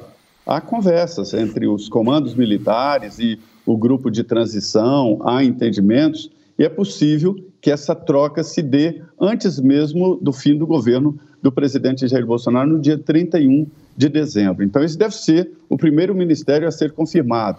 Já a economia, que é grande expectativa, não, não vai, o, o Meirelles não, não será ministro mesmo do governo Lula, não há essa expectativa. E a história, Paulo, é montar um governo de coalizão. O PT não tem força para montar o seu governo mais. E Lula já deu esse aviso ali, como disse o, o Bruno ali, já deu esse aviso para a turma lá. Olha, Gleisi fica com o partido, presidente do partido, precisa dela na Câmara. O Aloysio Mercadante é um auxiliar próximo dele demais. E os coordenadores daqueles grupos, né, que vão formar a estrutura do futuro governo, também não devem ser ministros. Ou seja, vai abrir a porteira para o fatiamento dos cargos aqui na esplanada. O Zé, hoje nós temos aí quatro nomes que estão mais fortes, inclusive o Lula jantou ontem com alguns ministros do Supremo Tribunal Federal e acabou comentando esses nomes. Hoje os quatro nomes ainda não foram confirmados, mas é, são os que estão mais fortes. Seria o de Fernando Haddad para a Fazenda, José Múcio Monteiro, que nós comentamos ontem aqui para o Ministério da Defesa, Flávio Dino, grande aliado de Lula para o Ministério da Justiça e Mauro Meira para as relações exteriores. Também não podemos esquecer de Simone Tebet, só que ainda não sabe qual seria a pasta de Simone Tebet, e Jorge Messias. Então são esses os nomes que estão aí nesse pelotão de frente de uma coisa um pouco mais definida pelo presidente eleito, mas vamos aguardar o É, anúncio. e, e os outros definidos certo? pelos partidos ali, viu? É, é, há uma ideia, Paulo, de se fazer um- um- uma divisão entre os partidos mesmo que vão apoiar o governo. Ele está armando isso, pelo jeito querendo isolar o PL. E também essa sinalização de que a Glaze Hoffman não vai né, ocupar aí nenhum cargo de ministério, mas vai É. permanecer. É, é coerente, é coerente, Paulo. Ela é Cuida do presidente partido, né? Sim, cuida do partido. Cuida do partido. Partido proíbe, que inclusive. Acontece no Congresso. Muito bem, são 11 horas e 9 minutos para vocês que nos acompanham. Se tem uma coisa que você precisa cuidar e é hoje, é da sua queda capilar. Meu amigo, minha amiga, eu sei que isso de alguma forma te deixa na Não. bad, na bad, pra Principalmente baixo. hoje, né, Paulo? Jogo Só que do aí- Brasil, amor. Exatamente. Você põe aquele abadá, põe aquela camisa do Brasil, que você quer ficar o quê? Esportivo, jovem, moderno, e aí você tá careca, dá aquela deprê. Você bota um boné pra Total. disfar- disfarçar, né? Mas tem solução, gente. Só que aí, Tem como Paulinha, reverter. o ponto é o seguinte, eu não vou mais falar pra vocês nem explicar o que é o Hervik, melhor tratamento capilar que existe hoje no Brasil. Eu só vou passar uma mensagem pra vocês. Hoje é o último dia do valor de Black Friday. 60% de desconto para você adquirir o tratamento de um ano. Aí você vai falar, ah, Paulo, mas segunda-feira ah, talvez eu ligue e tal, talvez vai, Vai ter esse ter desconto. esse preço. Não vai. Tô te dando a real aqui. Pega o telefone agora, liga no 0800 020 1726 e conquista esse tratamento com 60%. É ou não é, Emilinho? Paulo, muito bem. Tem que falar isso para as pessoas, porque senão os caras não se atentam, vai arrastando com a barriga. Perde a oportunidade. resolve o problema. Muito bem falado aí.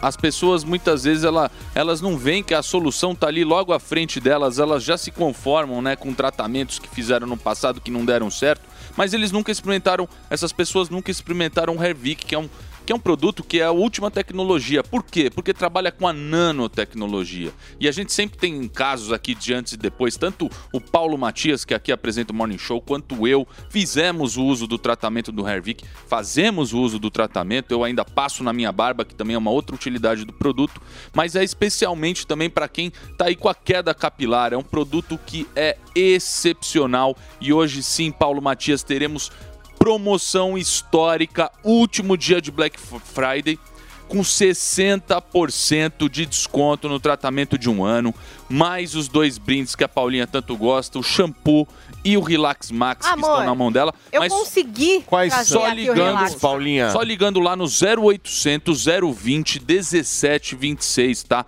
E liga rápido porque tá acabando o estoque aí da Black Friday. Ó, 0800 020 1726, 60% de desconto, último dia de Black Friday. Os dois brindes pra vocês. Aqui o shampoo, cheio de princípios ativos, maravilhoso. Eu consegui, ó, Relax Max. Aqui, ó, físico pra vocês, a linha corpo maravilhosa, a diferença em 10 vezes sem juros e também frete grátis pra todo o Brasil. Mas é isso, hein? 0800 020 1726. Quanto tempo, Emilinho? É, porque você, é o seguinte, Emilinho, Ele dá pouco aqui- tempo, o pessoal fica É, desesperado. você deu 10 minutinhos só pro pessoal ligar. Aí teve uma galera que já inclusive mandou mensagem nas redes sociais falando: Paulo, eu liguei agora lá, os caras falaram que acabou a promoção.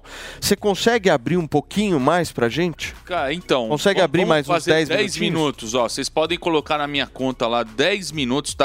Até as, on, até as 11h22. 11h22. Fechou. Vocês podem ligar lá no 0800 020 1726 e exigir aí a promoção da Black Friday, porque sim, são os últimos minutos aí até acabar o estoque, né, Paulo? O estoque é limitado. Mas liga lá no 0800 020 1726. Não perde a oportunidade de deixar a sua careca de lado aí, porque sim, a gente tem o melhor tratamento capilar aqui do Brasil, tá? No 0800 020 1726. O Emílio, o ponto é o seguinte: hoje é o último dia, 60% de desconto. Se você deixar para segunda-feira, não vai mais ter esse 60% de desconto. E o que, que vai acontecer com você? Você vai continuar careca e mais pobre, meu amigo. Perfeito. Esse é o ponto. Vai continuar careca e pobre. Hoje dá para você ficar cabeludo e mais rico. Pega o telefone, liga no 0800 020 1726, 60% de desconto. Dois mais os brindes, dois brindes da ó, Paulinha tá aqui, Carvalho. relaxa, Certo, Emílio? Falou, valeu, hein? Liga lá. Agora, liga rápido. Pra ligar já. 020 1726. Valeu, Paulo. Turma, nós vamos direto para o Catar, é isso, minha querida Fernanda? O repórter Giovanni Chacon já está conectado aqui para trazer mais detalhes, as últimas informações antes da partida entre Camarões e Brasil. O Tite vai mandar um time reserva, né, meu querido Chacon? Explica um pouquinho melhor. Não é um pouco de soberba? Isso eu não gosto muito disso, viu, meu amigo? Me explica um pouco melhor. Tudo certo, Paulinho? Um abraço para vocês, para o pessoal aí do Morning Show que está nos acompanhando diretamente aqui de Doha, no Catar. Eu estou no Education City, não é o estádio em que o Brasil vai jogar. Daqui a pouquinho aqui, às 6 horas da tarde, ou seja, menos de uma hora eh, e meio-dia no horário do Brasil, vai ter aqui nesse estádio Portugal e Coreia do Sul. Eu tô, tô só esperando para entrar aqui no estádio para ver o Cristiano Ronaldo em campo. Mas o Brasil vai jogar às 10 horas da noite no horário aqui local 4 horas da tarde no horário de Brasília contra a equipe de Camarões. Não é soberba não, viu, Paulo? Já está classificado para a próxima fase. Tem um time melhor, até mesmo entre os reservas, do que a equipe de Camarões. É favorito, mesmo com os reservas. E mais importante, né? Que hoje no futebol tem essa chatice que o pessoal não sabe separar. Ó, eu sou um cara de seleção brasileira, mas sou um reserva. Isso tem você- alguém vai ter que ficar no banco de reservas. O pessoal tem que entender isso. Mas hoje no futebol, se chororô de muito jogador também, você tem que ficar fazendo a famosa gestão de elenco. Então, ah, para o cara não ficar reclamando, não ficar enchendo o saco, joga lá um pouquinho, coloca uns minutinhos. Então, já que está classificado para a próxima fase, coloca o pessoal que ainda não atuou, até também para prestigiar. É um misto, né? De, da gestão de elenco também prestigiar os atletas que sem dúvida nenhuma têm uma grande relação com o técnico Tite. Então, por isso a provável escalação do Brasil com reservas, jogadores do banco de reservas para a partida de hoje contra Camarões. Ederson no gol, na lateral direita ele, o famigerado Daniel Alves, o capitão da equipe, Militão, Bremer e o Alex Telles, esse já ia entrar de qualquer forma porque o Alexandro está lesionado, lateral esquerdo. No meio-campo, Fabinho, Bruno Guimarães e Rodrigo no ataque pela direita. O Anthony pela esquerda, o Martinelli e o centroavante, o Gabriel Jesus. Ainda no banco de reservas terão três jogadores que ainda não atuaram e que atuam no futebol brasileiro que não atuaram na Copa do Mundo, né? O goleiro, o Everton do Palmeiras e os dois jogadores do Flamengo, o Everton Ribeiro e também o Pedro. O Pedro é, deve ganhar suas- seus minutos também nessa partida contra Camarões, assim como o Everton Ribeiro. Para o goleiro já fica um pouco mais difícil, mas fazer parte do elenco de uma Copa do Mundo já é muito importante, né, Paulo? Ô Chacon, deixa eu só te fazer uma pergunta. Se a gente eh, se classificar em primeiro lugar hoje, como eu acho que a gente vai, nós vamos jogar na segunda-feira, é isso? Oitavas de final é na segunda? É isso, né? Contra o, vence... o segundo colocado do grupo H. Basicamente, o vencedor da partida entre Gana e Uruguai, que acontece em outro estádio no Al Janub. Claro que também passa pelo que acontecer aqui. Imagina, tem a possibilidade, imagina do da seleção portuguesa ficar de fora. Olha que loucura seria, Nossa. né? Se a seleção portuguesa ficasse de fora é, de um primeiro lugar. Então poderia ter um Portugal e Brasil, mas a chance é ínfima, é minúscula, né? A grande dúvida é se é Gana ou se é Uruguai nas oitavas de final, estádio 974, mais um desafio para o Brasil. Mas olha, o caminho do Brasil, Paulo, ficou muito fácil depois de ontem, porque ontem teve eliminação da Alemanha, a Espanha passou no segundo lugar do grupo, então nós teremos pela frente ou Gana ou Uruguai e passando para as quartas de final, vai pegar o vencedor de Japão e Croácia. Podia ser ou Bélgica ou Espanha. Pô, que Então, maravilhoso. ficou muito mais leve. O Brasil tem um caminho aí de ouro para chegar para a final, viu, Paulo? Você sabe que eu achei que a Espanha fez corpo mole ontem para não cair na chave do Brasil, mas é um achômetro meu, não sei, enfim. Pode Apenas um acontecer, achômetro. pode acontecer. Apenas um achômetro. Fez um corpo mole, meu, absurdo. Mas enfim. Isso existe, viu? É, isso existe, existe real. Chaconzinho, obrigado pela sua participação aqui no Morning Show desta sexta-feira. O Giovanni Chacon e toda a equipe de esportes da Jovem Pan trazendo informações direto do Catar. Certo, Paulinha? Certo, quero dar muitos palpites, gente. Por exemplo, quem eu acho que vai se dar bem hoje? Quem vai fazer gol? Gabriel de Jesus vai fazer gol esse menino, eu tenho certeza. Ele que tá lá na Champions League, não tá? Em time bom Tá. da Champions, qual que é o time Manchester dele? No City. Manchester. Eu acho que Gabriel Jesus não vai perder a oportunidade, vai balançar a rede hoje. Aí eu já falei aqui pra vocês do outro, que é o Gabriel Martinelli, que eu acho que também que faz dupla, não faz? Com Jesus? Faz uma articulação política, né? Tá vendo? Eu acho que vai ter gol também. E acho que Anthony também vai querer balançar essa rede. Eu aposto no 3x1, meus brasileiros. Eu acho que vai ter três gols do Brasil. Ah, Felipe. Campos, Felipe Campos, eu vou te Graças falar, querido, o que, que vai acontecer hoje. Eu adoro. Hoje vai acontecer que Vai balançar outra rede. Paulinho vai assistir ao vivo de novo. Ah, Mas vamos lá, entendi. olha só. Vamos ver se vai ser mais animado também, hein? Vamos. Outro jogo foi meio. Eu vou falar com o É, Constantino, com o Serrão e com o Vilela pra gente dar uma animada no 3 em 1. Gente, hoje tem Brasil e Camarões logo ah, à tarde. Nesta sexta-feira, o Happy Hour tá começando bem mais cedo para alguns brasileiros. A gente vai ver como é que tá a movimentação aqui em São Paulo com a nossa repórter Nani Cox, que tá conectadíssima no Vale do Anhangabaú. O Vale do Anhangabaú que reúne várias, milhares de pessoas em festas gigantescas nesta Copa do Mundo. E a Nani vai trazer como é que vai ser o dia por lá, né, Nani? Bom dia. Bom dia, Paulo. Bom dia. A todos. Ah, acho que começa mais cedo do que a cerveja A gente, teve, a gente teve um pequeno probleminha de conexão com a. Nani, daqui a pouquinho a gente resgata. Agora, essa coisa do happy hour antecipado é uma delícia, né? É uma delícia. Pra quem pode, né, querido? Na sexta ainda? E pra quem não pode? Você vai estar não apresentando pode, aqui, assiste. né? E pra quem não Tá chorando essa pitanga? E pra quem vai discutir a PEC da transição? Pela décima nona Pode, vez. pode, quem não pode me olha, né? E aí? É a O que, que você tem pra me falar, Felipe Campos? Me ajuda. Olha, quem vai, quem vai subir no palco hoje lá na- no Vale do Anhangabaú? Então, isso que eu queria saber, uma a boa Nani pergunta. tá incrivelmente linda, toda de amarelo, de canarinho, lá no Vale do Anhangabaú, esperando para trazer as últimas informações aí do que vai rolar hoje. Ali, hoje, né, que vai juntar É, aí hoje. toda, todo esse povo e essa pova lá no Vale do Anhangabaú, para quê? Para assistirmos a, ao jogo da Copa. Paulinho. Você vai assistir, né, Zoe Eu vou, Martinez? eu vou dar aula de espanhol. É, vocês viram eu que vou ela dar tá- aula de espanhol, que tá, a gente? Zoe, ela tá completamente brasileira. Ela tá canarinha. Olha a Zoe Brasil, Fernanda. mas eu tenho Ela trabalhar. veio de Olá? Sandália, sandália verde, calça amarela, cinto azul, camiseta amarela. Tô maravilhosa. Inspirada no Lucinha- Luciano Hang. Ó, Lucinha Correia, tá? Essa camiseta aqui maravilhosa. Tem que Ah. ser patriota, pra quem não Ah. gosta de camiseta Ah da lá, Copa, dá Dá uma olhada no estilo. Uma camiseta gola alta. Gola Sabe o nome alta. dessa camiseta qual que é? Michele. Em homenagem a Michele Bolsonaro. Lucinha Correia. A camiseta Obrigada. da graça. E aí ela super flúor, né? Eu quero fazer a bandeira junto com a Zoe, e aí falei, ué, me bota um verde aí pra gente fazer Aí eu tudo nacionalismo. É verdade. Veja É, politicamente. você veio, meu. Vamos Preto, jogar no gol. Mas o uniforme do goleiro é preto. É melhor né? mesmo. Do As Alisson. bolas, né? Deixa passar uma, hein? Nandinha, você vai assistir hoje o jogo? Se eu chegar a tempo, porque tá um trânsito legal. Tá, né? Tá bem bacana esse trânsito. Tá bem bacana. Você Vamos veio ass- da onde? Santana de Parnaíba. Ah, de um programa. É, vamos. Enquanto- Muito bem. Temos Dani Cox, Fernandinha. E aí? Eu. Você que manda. Estamos tentando. Enquanto isso, o que, que o Paulinho Pesquisa faz aqui? Você que manda, meu. Queremos discutir Simone Tebet? Vamos falar de Simone Tebet? Olha só, turma.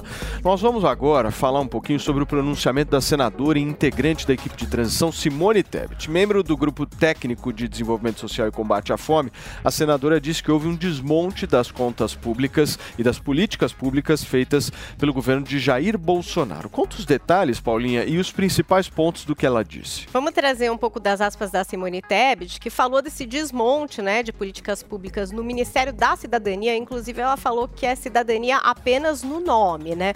A Simone Tebet pontuou que praticamente todo o orçamento do Ministério está voltado para o Auxílio Brasil e que as políticas públicas relacionadas a emprego, renda, emancipação, qualificação e inclusão produtiva ficaram em segundo plano, por o que ela diz ser falta de total vontade política do atual governo, né? A gente tem também aqui as aspas da Simone Tebet que eu vou ler para vocês. Ela falou: ó, "O Ministério da Cidadania é apenas cidadania no nome, é o direito de ter não apenas alimento, mas também emprego e renda. Quase todo o orçamento do Ministério unicamente direcionado para o Auxílio Brasil e Auxílio Gás. Precisamos de 70 bilhões de recursos extras para manter os 600 reais mais 150 reais por criança. Disse aí então a Simone Tebet, viu? Muito bem. Cadê o nosso Fernando Conrado? Tá aí, Conradão? Fernando Conradão. Tô aqui, tá tô aqui, vivo tô aí? aqui. Escuta, me Claro, conta o que, que, que você achou dessa fala da Simone Tebet e dessa ideia de Ministério da Cidadania. A coitadinha da Simone Tebet, né? Coitadinha, Tadinha, coitadinha. Se, se abraçou no Lula e agora vai ficar chupando bala. Certamente ela não vai pegar nenhum ministério importante. Era tu acha que o dedo? PT vai entregar o Ministério da, da Ação Social para ela, ai. o Ministério da Cidadania, onde tá a grana, engraçado. Ministério da, da, da Educação, onde tá a grana, vai pegar um penduricalho. Ela tá sonhando que vai participar. E, e até uma vergonha ela falar essas coisas, ai, que o Brasil tem cidadania só no nome.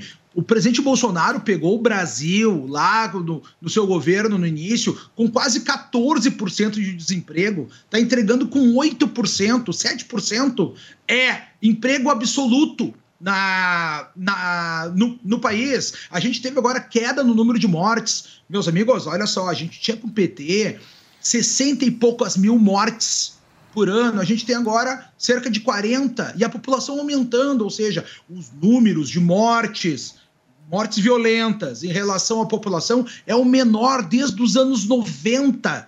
Eu não queria. Olha só, nas últimas eleições de 2018, eu não ia votar no Bolsonaro. Eu ia votar em alguém que, né, que arrumasse economia, e que não fosse do PT e tal. Aí, cara, quando eu me dei conta, pô, mas para aí, o que, que adianta estar com a economia boa se eu estiver morto? Não vale de nada. Aí eu troquei meu voto. Sabia? E eu votei no Bolsonaro. Tive que porque eu não queria. Imagina um cara que nem eu, um cara elegante, bonito, assim, in- inteligente. Como é que eu vou votar no Bolsonaro? Né? Limpinho, meu Quase pensamento limpinho. Aí votei, aí votei no presidente Bolsonaro. Outra coisa que a gente tem que lembrar aqui também desses números, o Brasil está com, com, uma, com o PIB aumentando mês após mês e nós estamos com a melhor subida de PIB desde 1996. Olha o Brasil que a gente conseguiu construir em quatro anos. Né? Gostando ou não gostando do presidente, esses são números que a gente está trazendo aqui e olha o que a gente vai entregar agora para a próxima gestão. Então vem a Simone Tebet com esse discurso xalala. Minha mãe dizia, né, que a maior vergonha, Fernando, olha só, tu tem que ser, tu tem que, ah, tu tem que agir sempre na ética, na moral, não roubar. Não é nem pra, porque a televisão pode te mostrar lá tu roubando, é isso, mas é o teu vizinho do lado. Imagina o teu vizinho do lado, teu vizinho de praia,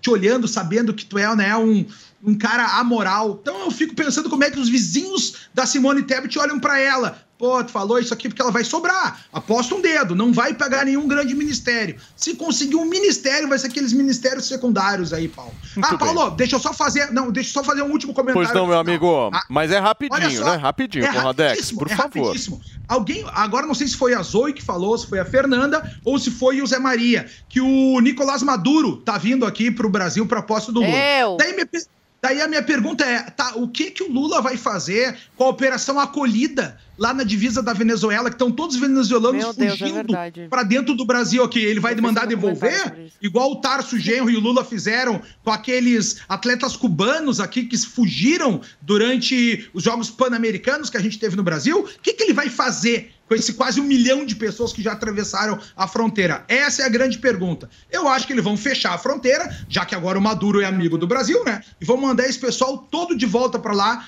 Para não poder comer cachorro, porque já não tem mais cachorro, conforme o Zé Maria nos trouxe aqui. Muito é um bem. horror.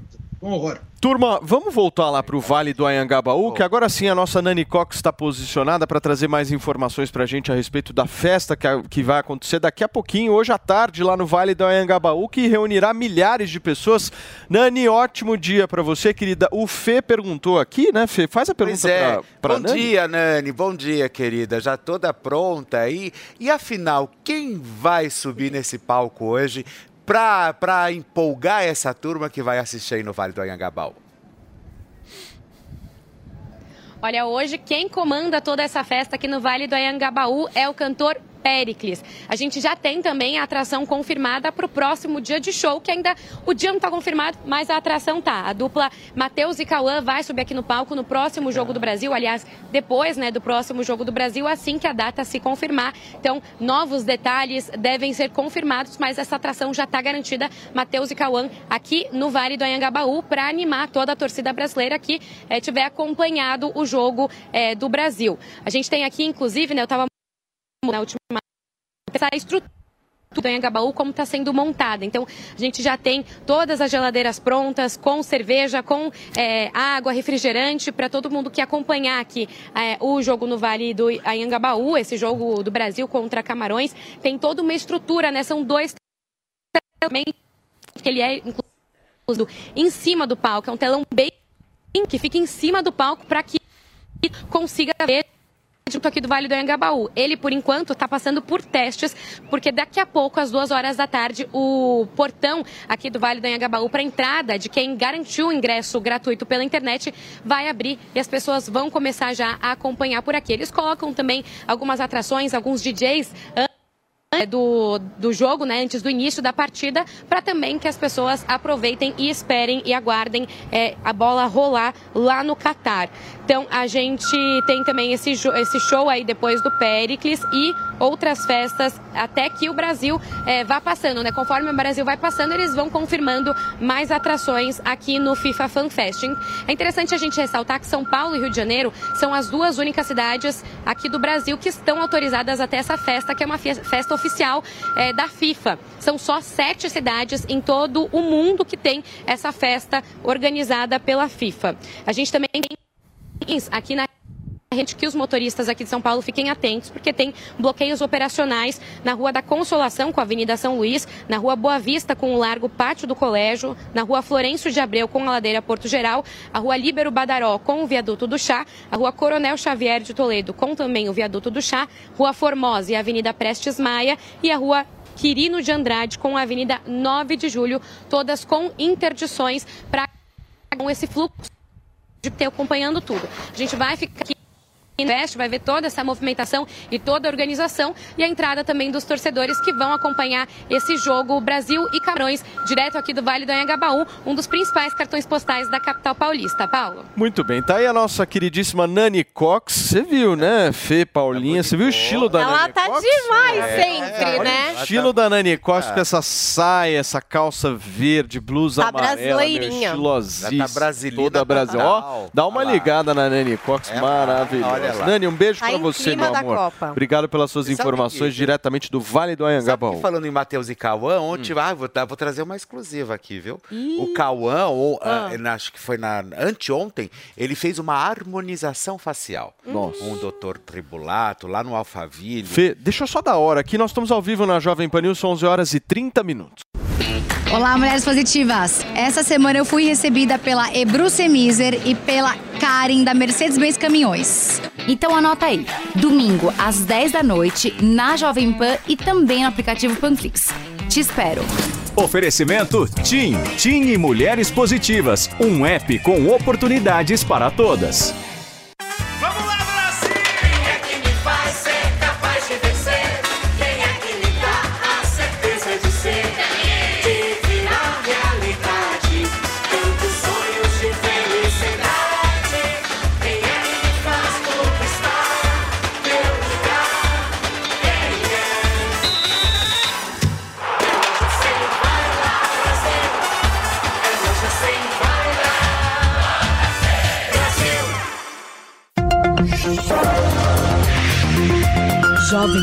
Saúde.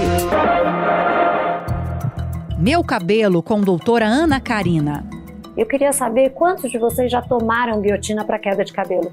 É a vitamina mais vendida no mundo todo para queda de cabelo e a mais procurada por todos os indivíduos do mundo inteiro, tá? Vamos lá, quero desmistificar esta ideia. A biotina foi sim muito utilizada. Nós médicos prescrevemos a biotina por um grande período. Usávamos de 5 miligramas, depois de 10, depois de 15. Nos últimos anos, houveram estudos retrospectivos que levantaram os dados todos dos últimos anos, comparando todos os trabalhos que utilizam a a biotina. E sabe qual foi a comprovação? Sabe qual foi o consenso desses estudos todos? Que a biotina não apresenta eficiência para o cabelo, a não ser que você tenha deficiência dela. Portanto, devemos utilizar a biotina quando se tem a deficiência e não suplementá-la a todo momento como se não houvesse medida anterior. Façam a medida anterior, é possível medir a sua biotina do sangue e depois tomem se necessário. Para ter o conteúdo na íntegra e outras entrevistas, acesse o canal do YouTube Jovem Pan Saúde e também o aplicativo da Panflix para Android e iOS. Jovem Pan Saúde. Você já conhece o Lelis Trattoria? Esse é o meu restaurante favorito, porque tem pratos deliciosos, grandes e que serve a família toda. A decoração é bem italiana mesmo. O atendimento é ótimo. Noites com música ao vivo é uma delícia. O Lelis fica nos Jardins, na Rua Bela Sintra, 1849. Reservas e delivery é no 3064 2727. É Vero, é Lelis. Chegou a hora das principais seleções do mundo entrarem em campo. Copa do Mundo da FIFA Qatar 2022. Tá confiante na chegada do Hexa ou acha que vai dar outra seleção? Cadastre-se agora mesmo no vaidebob.com e confira as melhores odds para fazer as suas apostas na caminhada do Brasil rumo ao Hexa ou na sua seleção preferida. E fazendo seu depósito, você ainda recebe 100% do valor em bônus. Confie no seu instinto e aproveite esse super bônus de boas-vindas. Não esquece, vaidebob.com. Na dúvida, vai de Bob.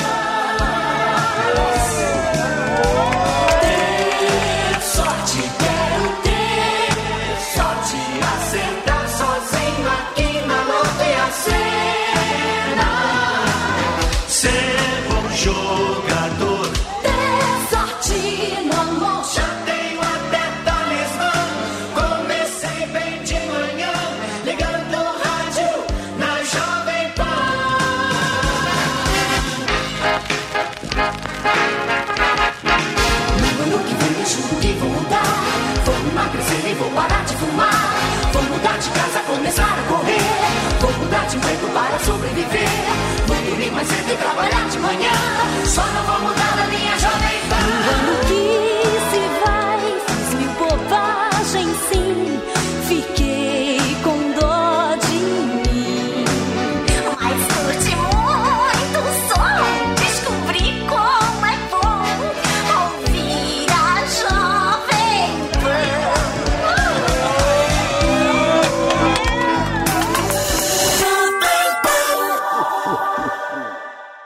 vale não sei o quê. É melhor que a pessoa receba o dinheiro e gaste lá na base, no município, na vendinha lá do município. Isso acaba aquecendo a economia de baixo para cima e deu certo. Então, essa é a realidade. Quer dizer, é, esvaziou alguns programas? Sim, mas houve a concentração e o aumento em outros, por exemplo, no, no Auxílio Brasil, né? Muito bem, gente. Olha só, a posse de Lula deve reunir 300 mil pessoas e vai ter um mega show, como a gente falou, inclusive ontem. E com um custo, né, meu querido Felipe Campos, um pouco alto, né? Olha, você sabe que a Janja, a Janja, ela já, ela já chegou chegando, né? Porque bastou ali a Janja começar a disseminar toda a história do Lula Palusa, que Desculpa, pessoal, que vai ser mais ou menos como o Rock em Rio, né? São vários, Rock em Brasília, são vários, mas vários palcos distribuídos. Roda gigante. Roda gigante, algodão doce, absolutamente tudo isso.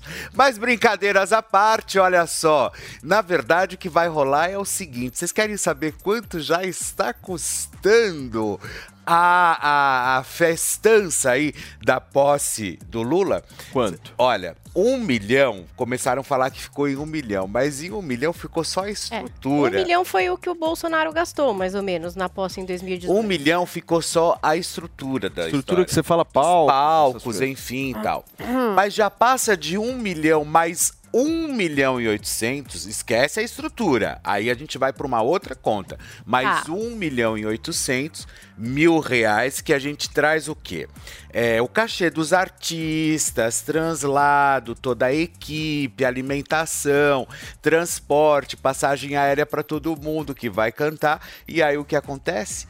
Já passou de 1 milhão e 800 mil reais, ou seja, 2 milhões e 800 mil reais, um pouco mais já, em quase 3 milhões, é o que, é o que realmente será gasto aí com a posse até o momento, do Luiz Inácio Lula da Silva. Isso. E a Janja pilotando toda essa história que graça essa primeira dama é uma graça, né? E aí ela já, já tomou, a- ela faz parte, ela faz o cerimonial, organiza muito bem todas Mas é berega, hein, Felipe? É entendeu? berega. Ah, eu, eu Nossa, ó, essas roupas. Eu vou começar a trazer Você viu a camisa que ela usou no Fantástico? De Nossa, 3 mil reais, bem socialista. Não, mas bem socialista, né? Três Típica mil reais. socialista Fácil. de iPhone. reais, olha. Mas assim, esse reais. negócio da Janja organizar até tem algumas críticas, porque tem todo um cerimonial, né? Um protocolo que tem É. que, enfim, acontecer ali. E também tem todo um paramento de segurança mesmo. Eu tava vendo aqui que na, na posse do Bolsonaro eram 12 mil homens das Forças Armadas, Polícia Federal, Polícia Civil, enfim, tudo para garantir lá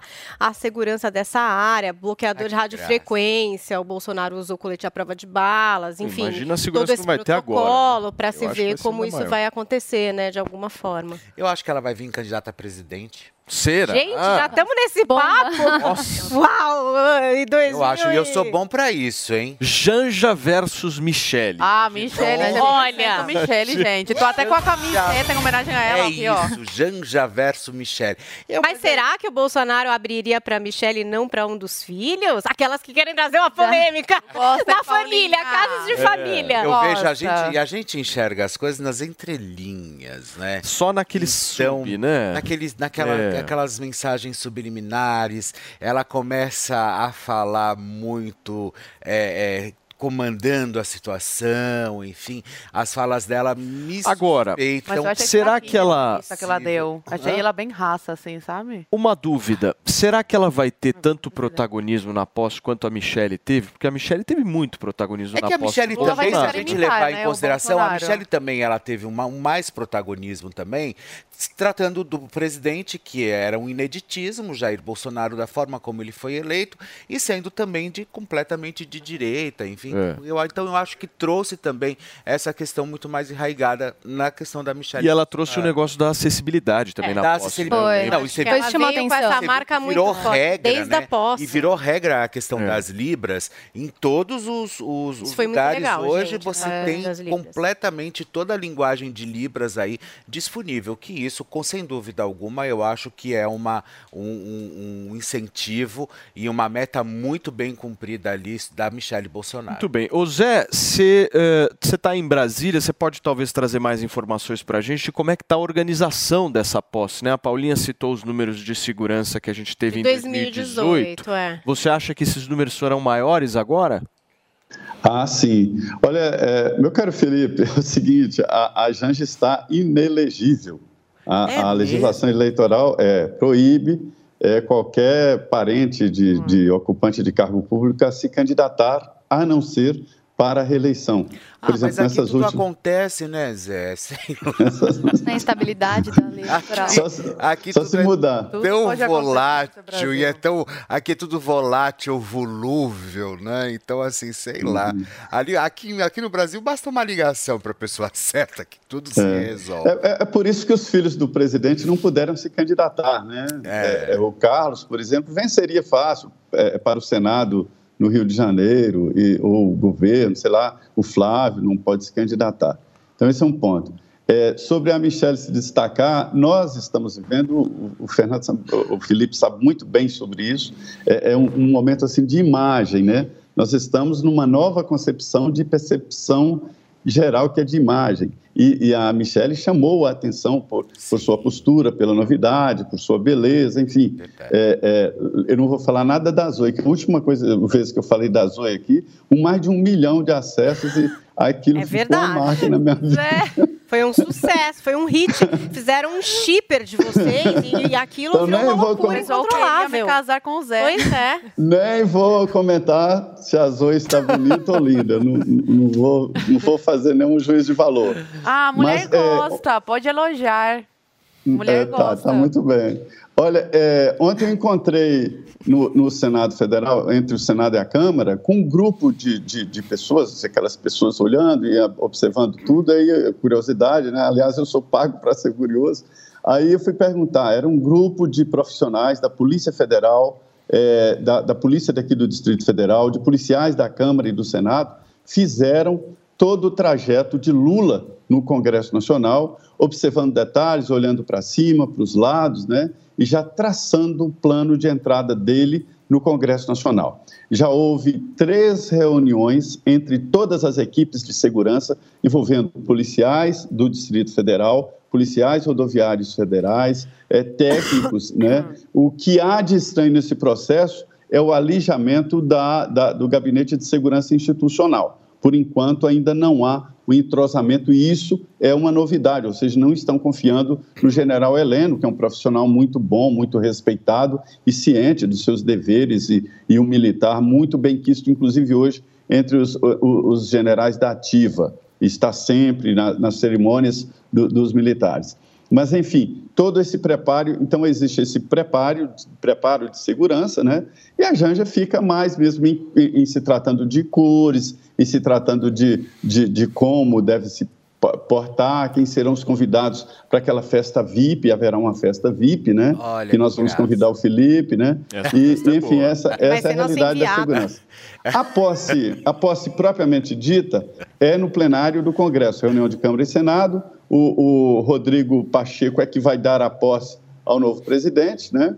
E depois, no Palácio, aí tem aquela dúvida de como vai ser a troca de faixa. Bolsonaro, já conversei com várias pessoas ligadas ao presidente e diz que não há uma decisão ainda sobre como será essa troca de faixa, se vai acontecer essa troca de faixa. Muito bem, para vocês que nos acompanham aqui na Jovem Pan News, são 11 horas e 44 minutos. Muito bem. Turmas, eu não sei se vocês vão me chamar de doido agora com o que eu vou falar. Vai. Mas eu tô, viu, Conradão? Quero, que- quero ouvir a tua opinião. você é mas eu muito tô, eu, eu acho, que- eu acho que muita gente vai falar que eu sou doido de falar isso, mas eu tô achando que Hum. o sucessor do Lula na cabeça dele é o Geraldo Alckmin. Pode ser. Hoje. Não sei, não sei se, se eu tô ficando muito doido ou se é, se é muito maluco. Você acha essa que o história. companheirismo virou Sabe quase por uma quê? Eu acho que, na verdade, eu acho que eles estão querendo. Eu tô acho que o achando- PT, ele, eu quer- tô ele quer, achando. como o Zé falou de imagem. Ai, desculpa, Paulinho. Desculpa. Não, não, não, não. Eu só, eu só, só, tô, só tô realmente é, É, o, com é essa. o tucanismo falando mais alto, né? É Não, eu acho, mais não alto. é Conradão. Sabe o que, que é? Não é. Porque o que, que acontece? Você vê alguns movimentos, talvez o Zé possa trazer um pouco melhor. É óbvio que tem quatro anos. Quatro anos, Muita amigo. coisa pode acontecer. Meu amigo, coisa quatro anos, Sérgio É. Moro, em quatro anos, Nem- foi ministro da Justiça Senhora, e é? terminou assessor de debate, irmãozinho. Então, quatro anos a gente. ah, tudo acontece. Mas o, mas o meu ponto aqui é o seguinte: pelos primeiros movimentos, o Lula já quer dar dois, três ministérios para o Alckmin. O próprio Alckmin falando o seguinte: não quer indicar ninguém. Esse é o movimento lá em Brasília. Ele está muito arredio em relação à indicação de, de aliados dele, especificamente dele, para os ministérios. Ele não quer fazer isso justamente para não ficar com algum tipo de comprometimento, e Comprometimento, é. E o Lula já falou em algumas conversas reservadas que o cara é ele, que o cara é ele. E o Geraldo Alckmin hoje na transição está tendo um Tá papel realmente que o Mourão, por exemplo, não teve. Não teve. O Mourão não teve. O Mourão e o Bolsonaro não tiveram alinhamento, certo? O Alckmin teve está tendo um alinhamento não forte. terem alinhamento. O Alckmin hoje fala pelo Lula. Essa é a verdade. É, eu, acho, eu acho que o Zé trouxe um ponto quando ele falou. Agora, não sei Quero se é pegar muito só cedo. isso. Que ele falou de imagem, enfim, obviamente que num outro contexto. Eu acho que o PT, ele quer realmente limpar a imagem, assim. Eu acho que eles querem tirar essa questão aí de tudo que rolou, roubalheira, enfim, blá, blá, blá, ok. O STF já tirou, já. Pois é, na- e na verdade, e na verdade eu acho que quando ele traz o Geraldo Alckmin, né, Tucano completamente assumido, não que Tucano não roube, né, ele leva no bico e voa. Muito. Né, essa Rouba a merenda, inclusive. É a grande verdade. Ele leva no bico e voa. E aí o que acontece, eu acho que vem muito aí também com essa questão de limpar a imagem do próprio partido. Sem dúvida. Para finalizar, Conradão, por favor. Ah, isso aí, ao meu ver, o sistema se reorganizou. Geraldo Alckmin nunca chegaria à presidência. Nas eleições de 2018, fez pífios 5% dos votos ali. E para mim, a grande troca é o Lula ganhou a liberdade, o Alckmin vai ganhar uma, uma- talvez um acesso à presidência da República e o, o sistema se reorganizou com STF, com TSE, com as justiças, tendo essa grande ingerência que a gente tem, com rachando os ministérios de novo, chamando todos os parceiros para tentar lutar contra o presidente, destruindo reputações, censurando quem se manifesta contra. O sistema já se reestruturou, Paulo. E é isso que a gente vai ver agora, quatro anos, a gente batendo boca aqui contra o sistema e os caras dando risada lá em cima. É isso aí. Olha só, gente, a gente sempre fala aqui do Neymar, que inclusive está fora do jogo de hoje por conta daquela torção no tornozelo dele, mas sabe quem tá on e causando? O sósia do Pois Neymar. é. Tem mais de 900 mil seguidores no Instagram e que engana muita gente quando sai para passear lá no Catar. Você tem imagens, Paulinha? Gente, temos imagens do conhecido Imagens. arroba sósia do Neymar, que tá mesmo causando, é o Egon Oliver, que já havia confundido fãs em jogo do Brasil na Copa, é, e agora ele foi ali numa loja de uma patrocinadora da camisa da seleção, uma patrocinadora do Ney. Gente, foi uma loucura, o pessoal começou a se confundir, achou que era mesmo, tiveram que, inclusive, fechar a loja, Paulito. Nossa. Porque era o Neymar. Mas não era, né? Era o sósia do Neymar, que tá esse sucesso no Instagram. Ele brinca muito, ele simula entrevista. Olha, faz uma farra lá no Instagram. Tá todo mundo se divertindo muito. E achando ali, ó, que tava na maior oportunidade de tirar uma foto com o Neymar. Era o sósia que queria, sei lá, comprar uma meia. Depois eu vi lá nos comentários que ele nem gastou muito Será na que ele loja. tem dinheiro pra comprar? Será que ele tem tanto dinheiro quanto o Neymar? assim? Olha, não, quanto o Neymar, quem tem quanto dinheiro quanto o Neymar? tem, São raros, mas eu acho que ele tá é fazendo uma sensacional, grana. hein? Quase um milhão de Não, é, seguidores é no Instagram. Ele pode pegar as publicidades do Neymar. É, É lógico, Exatamente. maravilhoso. É ele tem que vir no business. Sábado. O Andrade lá do, do Hervik, lá no meio. Tá lá- Correndo atrás, achando que ia tirar uma foto com o Ah. Neymar.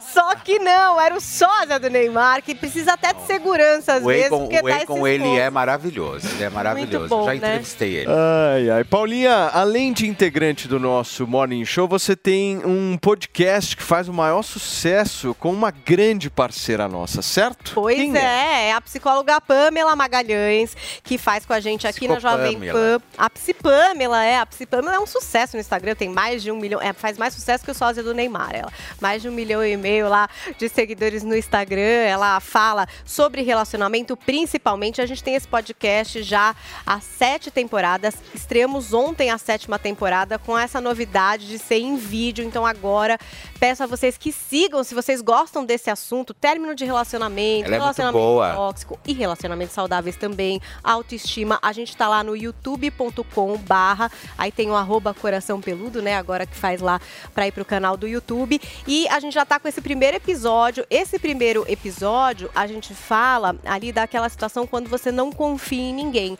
Desconfiança. Tem muita gente que tem muita desconfiança, o que gera ciúmes e várias situações tenho medo de chatas. gente ressabiado. Pois eu tenho é. medo de gente assim. Às vezes é patológico, gente. Não, não é, uma não. coisa Eu acho. Desde a Eu, eu não sou, né? Obviamente que eu não sou a psipâmela, mas quando a pessoa traz muito ciúme, ou quando ela tem muita desconfiança, é porque é a prova. É porque ela faz. Tem essa teoria, a gente mas é fala muita sobre isso. É porque a São várias, são várias Pode razões, ser. mas essa essa machucada. que o Felipe Você traz. só você tem lá também. Você só É, conhece quando você Sim. exerce, senão você não É sabe qual é o verdade, o Felipe tem razão.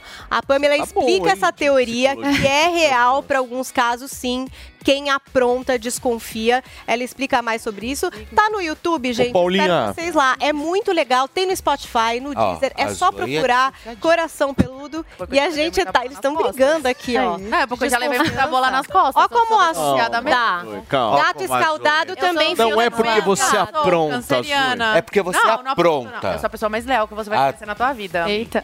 Olha, Seriana. é- Peraí, ele é o aprontar é a uma confusão que dá esse tipo de Não, assunto. Bem Ah, também, calma. É. Olha, esse assunto apronta? dá o maior borogodó. começa. Inclusive, quero trazer a Psi Pamela aqui até o Natal pra É. ajudar a gente a fazer as pazes na família. Quem brigou por causa de eleição. A Psi Pamela também dá boas dicas e eu já vi isso, principalmente nesse momento de final de ano, porque, meu, deu uma treta política Exato, gigantesca deu. neste ano, certo, Paulinha? Sim. E ela dá umas boas dicas de como é que a gente deve se portar na ceia, naquele momento que reúne Exatamente, eu quero trazê-la aqui. Né? Um dos episódios. E aí, amigo, o cara vai Papai querer Noel trazer Bolsonaro e Lula na ceia. Como é que e aí você a faz? Psi Pamela dá Tem umas gente dicas. tá brigado o ano inteiro por causa disso. É, a gente gravou um É só não episódio- usar vermelho no Natal. Ué, mas Vira o Papai Noel. É assim. típico. Ó, tem um episódio do É. podcast dessa sétima temporada que é sobre isso. Como que você mantém um relacionamento com uma pessoa que pensa completamente diferente de você, se é possível, inclusive nesse campo da política. Então, estamos esperando vocês lá no Instagram também, arroba o coração peludo, coracão, né, que não pode ter cedido essas coisas. E vocês vão ficar assim muito por dentro, vão amaciar o coraçãozinho peludo, vai ficar todo mundo feliz, Eu pronto adoro. para uma relação saudável, entendeu? Em família, com os amigos e principalmente com o boy magia ou com a menina aí que você, Você tá tem alguma pergunta, Zoe Martinez? Eu tenho uma pergunta pro Zé Maria. Opa. Ah! Zé, você é ciumento, Zé? Não, não, eu confio, viu, Zoe? Eu mandei o meu podcast pro Zé, o vídeo, e ele me mandou o maior texto lindo sobre confiar, né, Zé? Com, enfim, é, Que referências signo é o Zé? É ele libriano? demais. o Zé tem cara de libriano. O Zé é Sagitariano. Tá perto, é 15 de dezembro agora. Pô, você faz dia 15, Zé? Eu faço dia 14. Uau, que Olha que legal. Eu faço 14, o Zé. Ô, ô, Paulo, é, é- é maravilhoso. O, o Coração Peludo é meu querido, eu sempre acompanho. Mas esse, especialmente, fala da, da, da crença, né? É, foi isso que explicou a, a humanidade. Todo esse mundo que nós vemos é uma abstração. Ele só existe se a gente acredita. É, eu falo sempre, o Supremo se resume a um monte de é, concreto, é, rampa, se não houver a credibilidade, porque tudo aquilo ali é aquilo que a gente acredita. Levando isso para as relações pessoais, se você acredita na relação, ela existe. Um dia depois de você não acreditar, ela já acabou, ou tem que ser reconstruída ou interrompida. E, e o- o- esse programa é muito legal que fala exatamente é, é quando as pessoas começam a, a ter contato com o mundo e definir as suas crenças. E aí depende, evidentemente, como sempre, de pai, de mãe, de irmãos e assim por diante. Ah, que legal. Gente, Muito bem. Zé Maria, eu não consigo aguentar. Ele ouve Ele é o muito podcast querido. e, É. ele, e ele traz aqui pra vocês, Zé Fofo, Maria. ele é. Obrigada. Ele é. Turma, nós estamos ao vivo aqui na Jovem Pan, são 11 horas e 55 minutos. Muito bem, falando em desconfianças aqui, Tá. vocês acham que o time do Brasil tá bem redondinho, unido ou tem aquela Rusga? É, aquelas famosas Eu acho que Ah, tá sempre unido. tem, Eles né? parecem. Eu Não, acho que, na é verdade, eu acho que o que aconteceu nessa Copa, e, e especificamente, o que eu tenho percebido é que parou aquela. a- dos jogadores ficarem protegendo o Neymar, sabe? Aquela coisa que rodava em torno do Neymar.